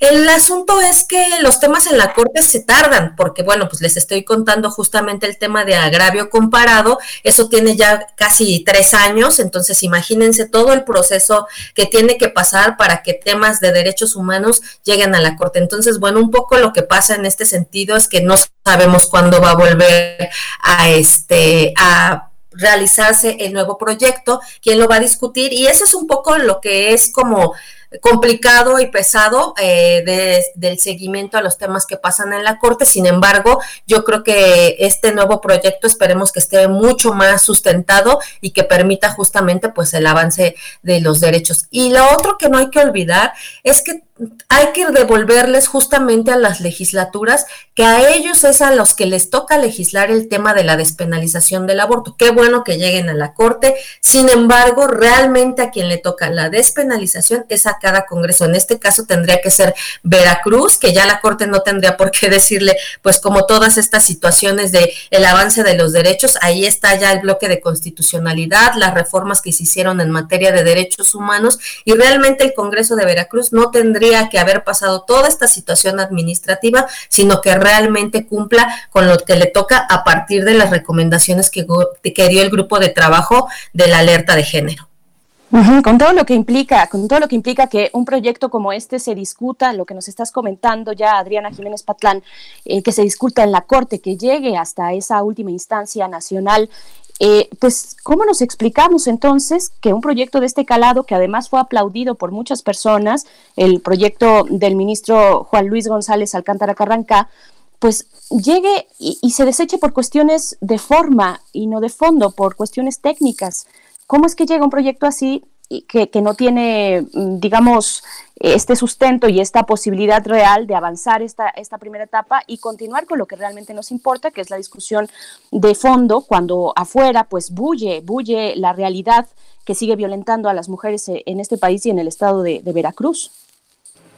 Sí, así es. Y bueno, pues también eh, yo creo que es muy importante recordar que la Secretaría de Salud en el estado de Veracruz está obligada por la norma 046 que atiende la violencia contra las mujeres, niñas y adolescentes a la interrupción legal del embarazo. Entonces, mientras ocurre todo el tema de la despenalización, que siempre estaremos ahí eh, intentando avanzar, haciendo las marchas, lo que nos corresponde, mientras eso suceda, porque yo creo que eso es lo que tiene que pasar, la despenalización del aborto no solo en Veracruz, sino en todo el país, pues la Secretaría de Salud tiene que cumplir con esta norma, que les repito, pues ya tiene que ver con que se estudió en la Secretaría de Salud, que ocurre en otras instancias federales y bueno, pues también eh, pensar de nueva cuenta, pues que los legisladores tienen que hacer el trabajo que les corresponde justamente y el tema también en la Fiscalía de Veracruz, ¿no? Todo el tema de la violencia contra las mujeres, bueno, reiteramos, qué bueno que llega la Corte, qué bueno que están estas discusiones, qué bueno que están los ojos puestos qué mal que pasen por estas situaciones este, administrativas que no tendrían que pasar, sino ya realmente lo que tiene que ocurrir en el estado de Veracruz para que rápidamente las mujeres accedan a sus derechos. Sin embargo, bueno, pues yo creo que ahí vamos dando como pasos, pasos este, bastante firmes y seguros en lo que va a pasar en todo el país en algún momento. Sí, este, sí, justamente también este, este aspecto tiene que incluir a toda la, toda la discusión. Es eh, importante que la responsabilidad se le atribuya a los legisladores porque finalmente son ellos los que tienen que recoger la, el, sentimiento de la ciudadanía y que las organizaciones, hay que decirlo, fundamentalmente feministas, son las que han estado ahí al pie del cañón tratando de empujar las reformas, haciendo este, mucha espera en las salas de los diputados, atendiendo a los titulares de las comisiones y que son voces que pues ha tardado mucho tiempo en ser escuchadas. Este, ¿No es así?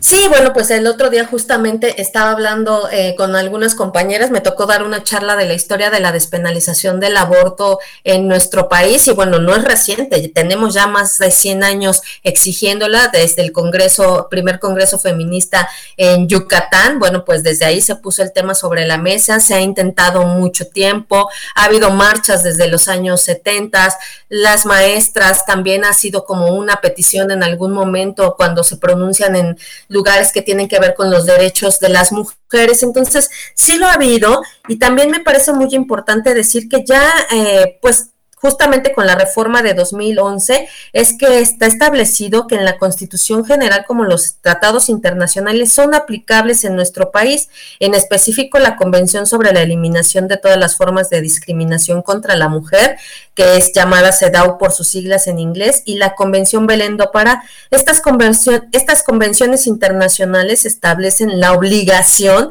de los estados de tomar parte de manera inmediata las medidas legislativas para reformar las leyes que sean discriminatorias y las que favorezcan la persistencia o tolerancia de la violencia en contra de las mujeres, ¿no? Este proyecto justamente hacía referencia a la obligación establecida por la CEDAW de derogar las disposiciones penales discriminatorias. Entonces, bueno, es todo lo que ocurre con las normas eh, nacionales eh, y la legislación que tiene que ver con nuestra constitución, que es nuestra carta magna y que de ahí se debe de regir todo, pero también los estándares internacionales en el avance de los derechos de las mujeres. Y ahí estamos, el movimiento amplio de mujeres, los grupos feministas que nunca dejaremos de exigir justamente que ya se apliquen todos estos estándares internacionales y la legislación nacional. Claro, Adriana, Adriana, tú lo explicas, perdón, con mucha claridad, pero hay una maraña compleja de competencias y de niveles. Eh, ¿qué, tan, ¿Qué tan cerca estamos en sentar jurisprudencia para que esto sea una realidad? ¿Y cómo pensar en ese sentido, en el sentido de la jurisprudencia, cómo se piensa la armonía entre lo que dicta la Suprema Corte de Justicia de la Nación y las legislaturas de los estados, lo que hay en las eh, legislaturas pues locales y además las leyes federales. O sea, es, es una cuestión bastante compleja de entender, Adriana. Sí, yo creo que es justamente eh, lo que pasa cuando, bueno, qué, qué bueno que las eh, otras compañeras salieron a marchar, pero realmente, eh, volvemos a repetir, sí tiene que ver con lo que pasó en la Corte, con otra vez, con asuntos administrativos. Eso no significa que hablaron contra la despenalización del aborto.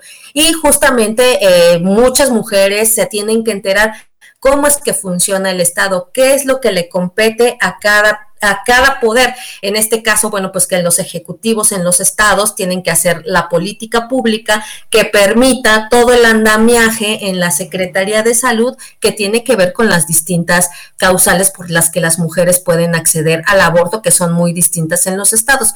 En todo el país es por la causal violación, en algunos otros estados tiene que ver con las malformaciones congénitas, en otro tiene que ver con si corre peligro tu vida por cuestiones de salud. Entonces tenemos que enterarnos eso que pasa. En el ámbito legislativo, pues reiteramos, hay que pedirle al Estado de Hidalgo, al Estado de México, a Veracruz, etcétera, a todos los que faltan, justamente que hay que legislar con el tema de la despenalización, como en la Ciudad de México, que ya nos ha demostrado que justamente es una legislación que permite salvar la vida y la salud de las mujeres.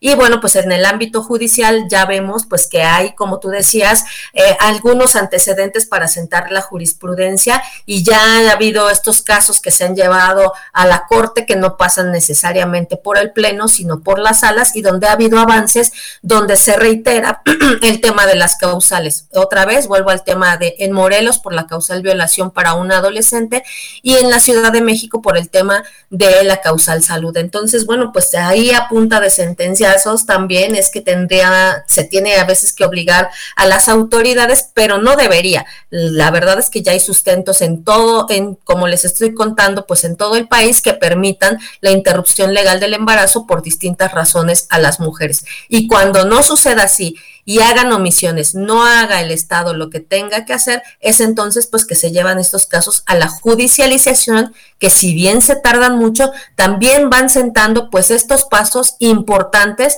y seguros justamente para el avance de nuestros derechos. Entonces, bueno, pues ahí además agradecemos a las mujeres que son muy valientes, perseverantes y que este, quieren judicializar estos casos, pero también a las otras que exigen estos derechos en los distintos estados del país hay otra parte también que es eh, muy importante. Fíjate que la semana pasada entrevistamos a Héctor Ortega y a Maylur Razo que hicieron una serie de programas que, cuyo segundo capítulo se, se, se, presenta hoy en Canal 22 y en Canal 14 a las 9 y media de la noche sobre la trata de personas, se llama La Ruta de la Trata. Y uno de los temas que está presente es el tema del abuso sexual, de la violación, de cómo un grupo enorme de jóvenes eh, mujeres son son esclavizadas a partir de embarazos, de violaciones que producen embarazos que las tienen atrapadas.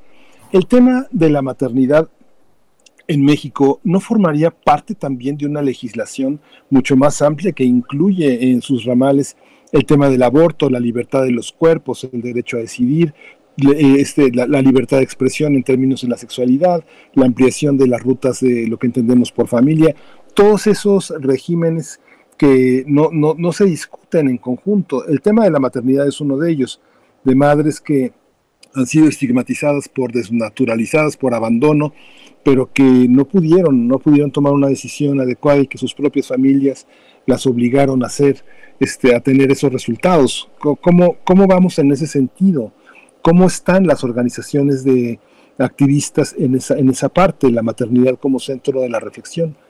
Sí, claro, yo creo que eso es justamente cuando hablamos del tema del aborto, acabas de decir una cosa muy, importante, Miguel Ángel. Una de incluso de las consignas feministas es que la maternidad será deseada o no será. Y lo que justamente peleamos eh, desde los movimientos feministas es justamente esta decisión que tiene que ver con el deseo y con todo un andamiaje que permita a las mujeres maternar, bueno, y además hacer la maternidad de manera digna, con todas las redes que se necesitan justamente porque, bueno, pues recaen solamente en las mujeres, pero se necesitan muchas cosas para realizar. Es un trabajo, un trabajo de cuidados que ahora además está puesto sobre la mesa con todo el tema de la pandemia, que se ha justamente volteado los ojos a mirar que las mujeres estamos sosteniendo la vida de este país a, a través través de la maternidad, porque bueno, pues ahora con todo el tema de la educación a distancia, pues nuevamente recae el tema en las mujeres, ahora que regresen las personas trabajadoras, como se está planteando eh, ya con, en octubre, pues qué va a pasar con todas esas eh, madres que no tienen pues una red justamente o la seguridad social que les permita que los, las infancias puedan estar queridas, cuidadas y protegidas como debe de ser. Y volvemos al tema del que estabas hablando, justamente del embarazo forzado, inclusive en las niñas. Ahora con todo este tema también de que estamos confinadas, pues se ha visto toda la violencia sexual que se ejerce contra las niñas y las adolescentes. Nosotras justamente como organización civil, todos los días tenemos casos justamente de estos embarazos forzados, porque en las niñas de 10 a 14 años solamente podemos decir que tiene que ver con la violencia sexual, no tiene que ver con un inicio de la vida sexual por decisión propia. Entonces, eso me parece como muy importante. ¿Y cómo se deben de construir en México justamente estas políticas públicas que permitan que las mujeres que desean ser madres pues cuenten con la seguridad social, que haya estancias de bienestar infantil para que las niñas puedan estar cuidadas, con las escuelas primarias que tengan que ver con horarios que coincidan con los de las madres trabajadoras, que haya actividades y espacios deportivos que las niñas, adolescentes y los jóvenes puedan acudir precisamente para evitar que caigan en otro tipo de situaciones que tienen que ver con la droga. Y en el tema de la trata que mencionaste, también tiene que ver con justamente, yo vivo en el estado de Hidalgo y uno de los análisis que estábamos haciendo con la Procuraduría eh, General de Justicia del estado de Hidalgo es que muchas de las em, adolescentes que de repente aparecen en las redes, no puedo generalizar de todo el país, pero por lo menos el análisis de Hidalgo, es que muchas veces que estas chicas se van de sus casas tiene que ver con que alguien dentro de su hogar pretende abusar sexualmente de ella o se siente acosada o hay violencia, entonces ellas prefieren irse de sus casas, pero eso hace también que en algún momento puedan caer en redes de trata, no todas, eh, lo digo también, y también hay que pensar como todo lo, el andamiaje que hacen estas redes de trata y está como muy documentado en muchos lugares, también el uso del amor romántico, de engancharlas a través de hacerles creer que van a estar mejor cuidadas y protegidas con alguien y después las llevan justamente a esta red de trata y que una manera de seguirlas teniendo enganchadas para el tema de la prostitución es que también tienen a sus hijos en algunos lugares y está, vuelvo a decir, documentado en algunos municipios de Tlaxcala, cuidados por otras mujeres y a otros padrotes para poder hacer que ellas sigan prostituyéndose justamente por por todo este tema que tiene que ver con la maternidad. Entonces, ahí hay un montón de cosas alrededor de la maternidad que también en nuestro país necesita ponerle pues toda la situación de la política pública para mejorarla. Claro, Adriana Jiménez Patlán, estamos ya a punto de despedirnos con una última reflexión de tu parte, eh, porque, bueno, muchas personas hablan de la educación sexual, eh, del uso de, uso de métodos anticonceptivos para no llegar a la interrupción de un embarazo, eh, pero finalmente, como nos describes y como sabemos, hay una realidad afuera que golpea y golpea fuerte a las mujeres. Eh, ¿Por qué la decisión sobre el propio cuerpo debe ser un derecho. Pareciera una pregunta retórica, pero es muy real. Hay personas que no terminan de entenderlo. Eh, ¿qué, ¿Qué nos dices como reflexión final sobre esto, sobre el propio cuerpo de las mujeres? Bueno, pues justamente es el primer territorio sobre el que podemos tener decisiones. En qué momento decidimos tener relaciones sexuales, qué tipo de métodos anticonceptivos debemos de utilizar, si queremos ser madres en algún momento o no, y pensar, bueno, pues que eh, estas situaciones nos acompañan toda la vida a las mujeres. Entonces, eso se trata. No tiene que ver con algo que es en abstracto, sino que afecta nuestra vida cotidiana de muchas maneras. Eso es realmente la decisión del cuerpo de las mujeres. El derecho a decidir pasa por todo este tipo de situaciones cotidianas y comunes en la salud sexual y reproductiva de las mujeres. Claro. Bien, pues Adriana Jiménez Patlán, directora de Derechos Sexuales y Reproductivos y Violencias en Equidad de Género, Ciudadanía, Trabajo y Familia AC, también directora de la Red por los Derechos Sexuales y Reproductivos en México, de Ser por sus siglas. Te agradecemos mucho, un fuerte abrazo y bueno, este tema continúa y, y nosotros seguiremos dándole pues el espacio necesario, que nunca es suficiente, pero que hacemos este esfuerzo por, por abrir esta discusión que es pública, además, eh, y más que relevante. Muchas gracias, Adriana. Gracias, Berenice. Gracias, Miguel Ángel. Siempre es un gusto estar con ustedes y discutir sobre estos temas. Muchas gracias, Adriana. Pues vamos a ir con música, vamos a escuchar a un grupo mexicano que es eh, muy interesante por la experimentación que ha hecho con la flauta, la flauta doble. Se llama La Juglaría Tempora Vagantibus y se llama Dobles Flautas esta pieza.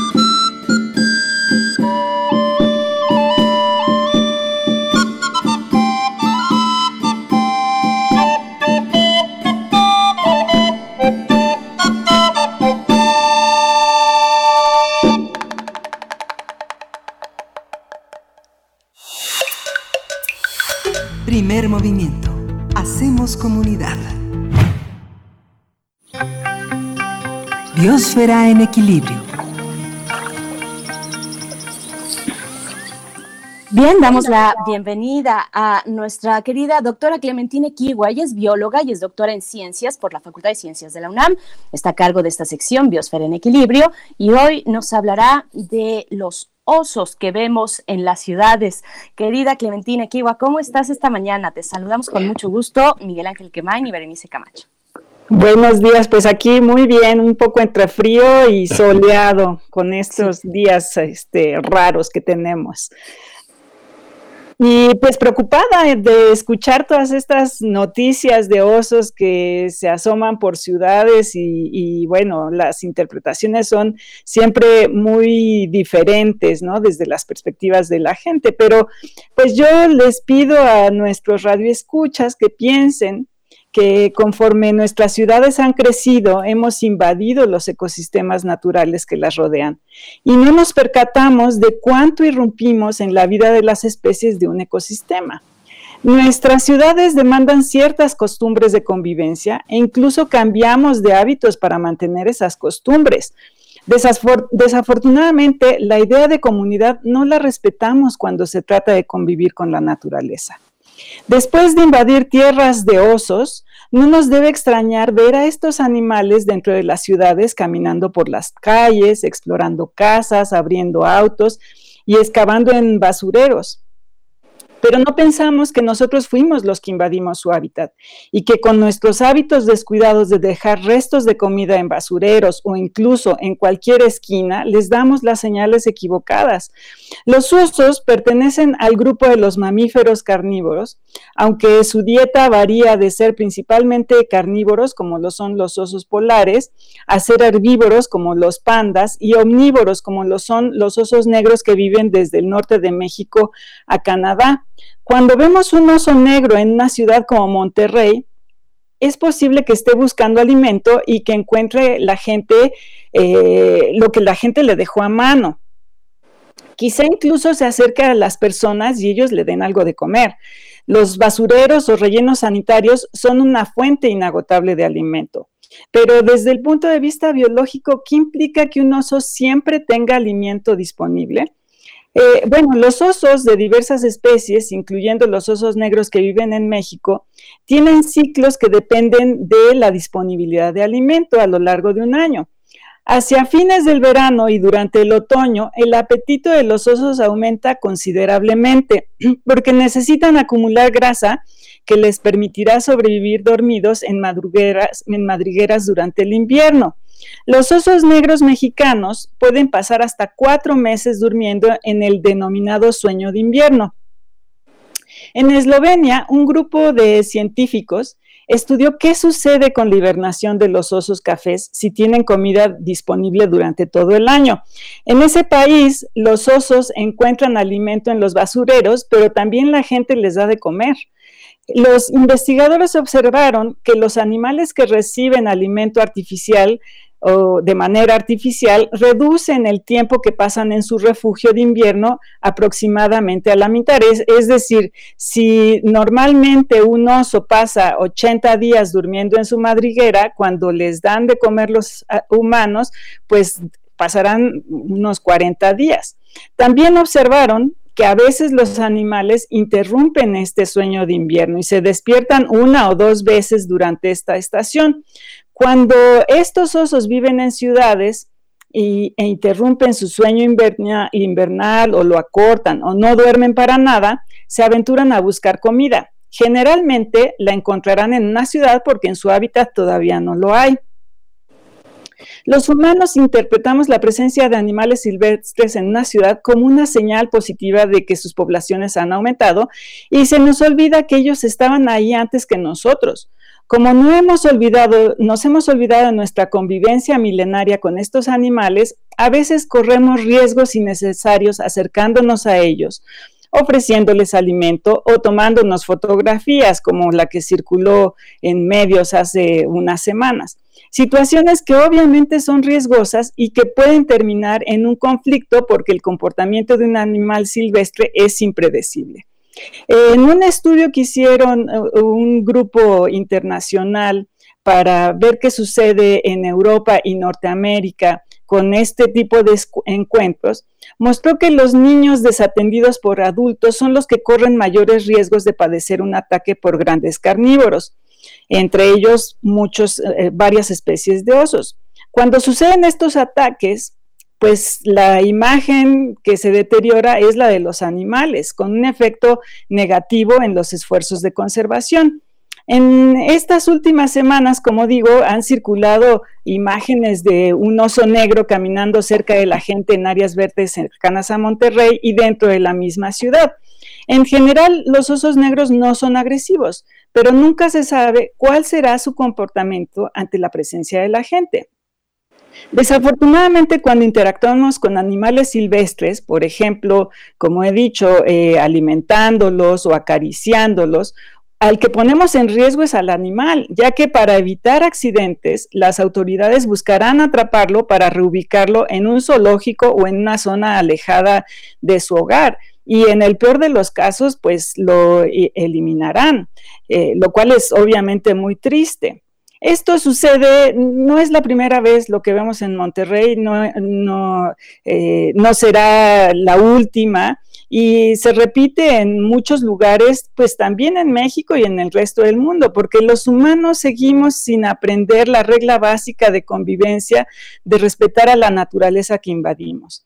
Se nos olvida que ese oso que vimos caminando por las calles o en los basureros es un animal silvestre que busca comida en un lugar en el que antes había árboles que trepar, plantas y frutos que comer y agua fresca que beber.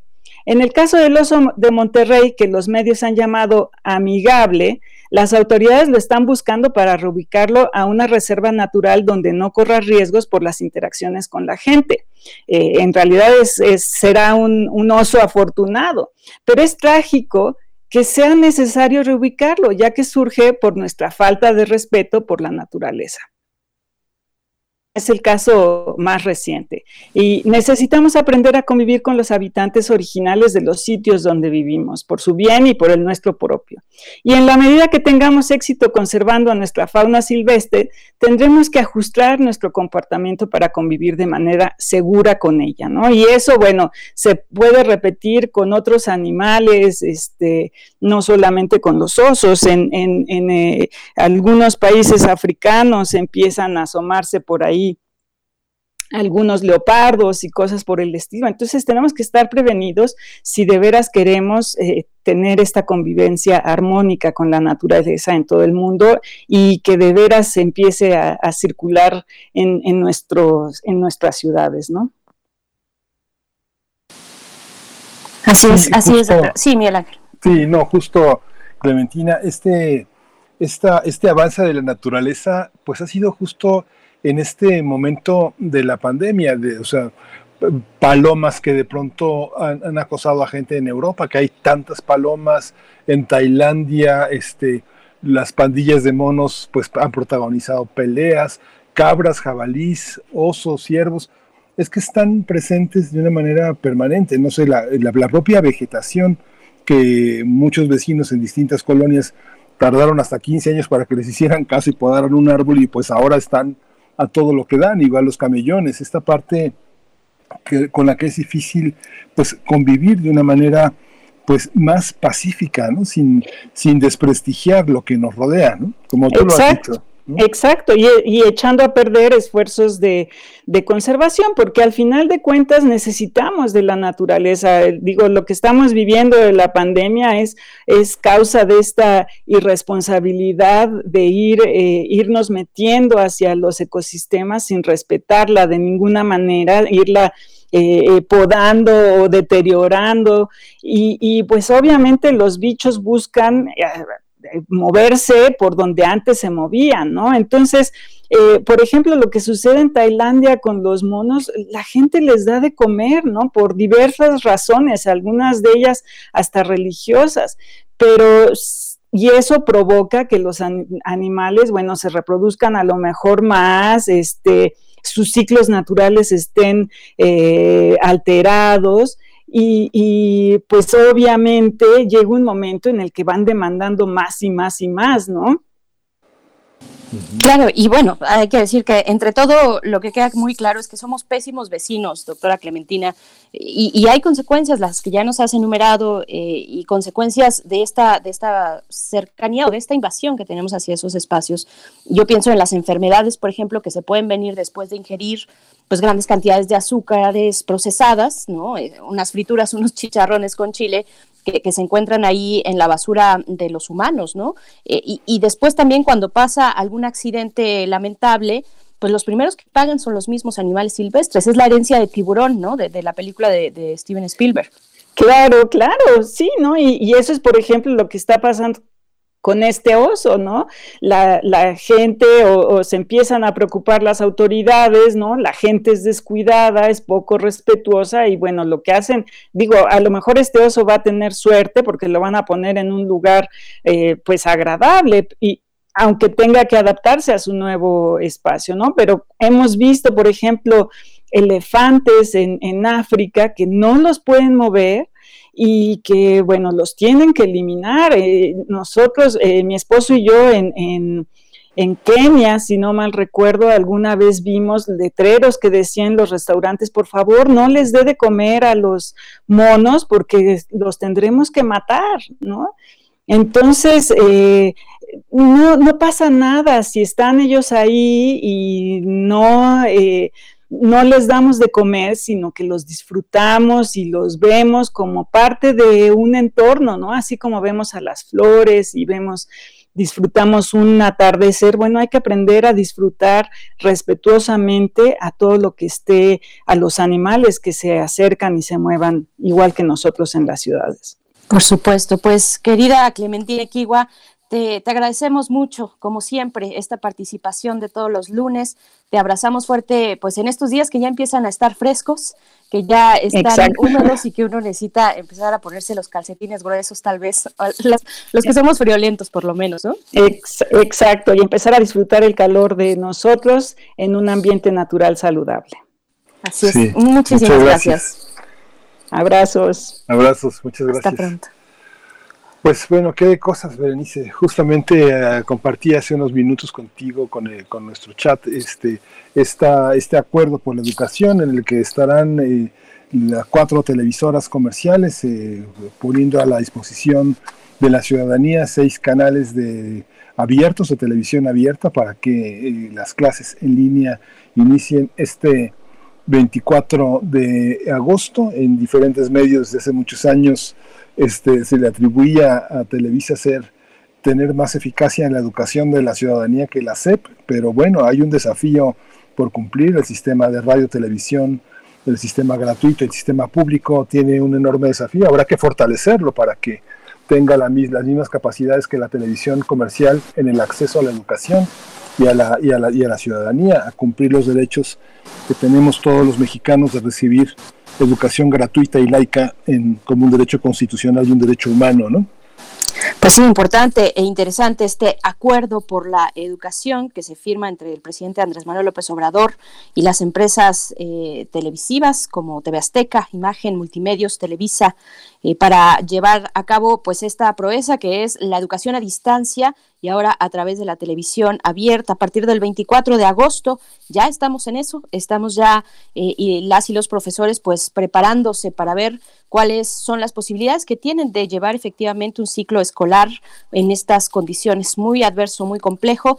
Y pues bueno, nosotros estamos ya despidiéndonos, son las 9 con 59 minutos de este lunes 3 de agosto. Gracias por su sintonía, quédense aquí en Radio UNAM. Nosotros estaremos el día de mañana, como siempre, y mañana además festejando nuestro sexto aniversario de un proyecto que se emprendió precisamente hace seis años con nuestros queridos amigos Juan Inés de Esa, Luisa Iglesias, Benito Taibo, que él continúa como director de, de Radio UNAM, pero bueno, una cercanía que existe, que está siempre y ahora nosotros la fortuna de tener pues también este espacio de convivencia y de hacer comunidad Miguel Ángel, pues mañana toca eh, festejar primer movimiento. Mañana, mañana, y ya estamos escuchando de fondo esta selección extraordinaria, es música de José Pablo Moncayo y es nada menos que su sonata para violín y piano, el movimiento tercero de los más dulces. Muchas gracias por estar con nosotros, esto fue primer movimiento. El mundo desde la universidad.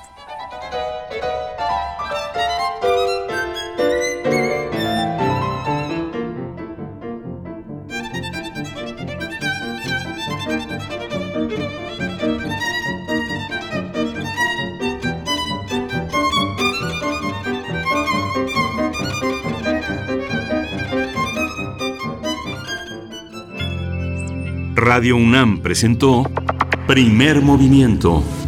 El mundo desde la universidad.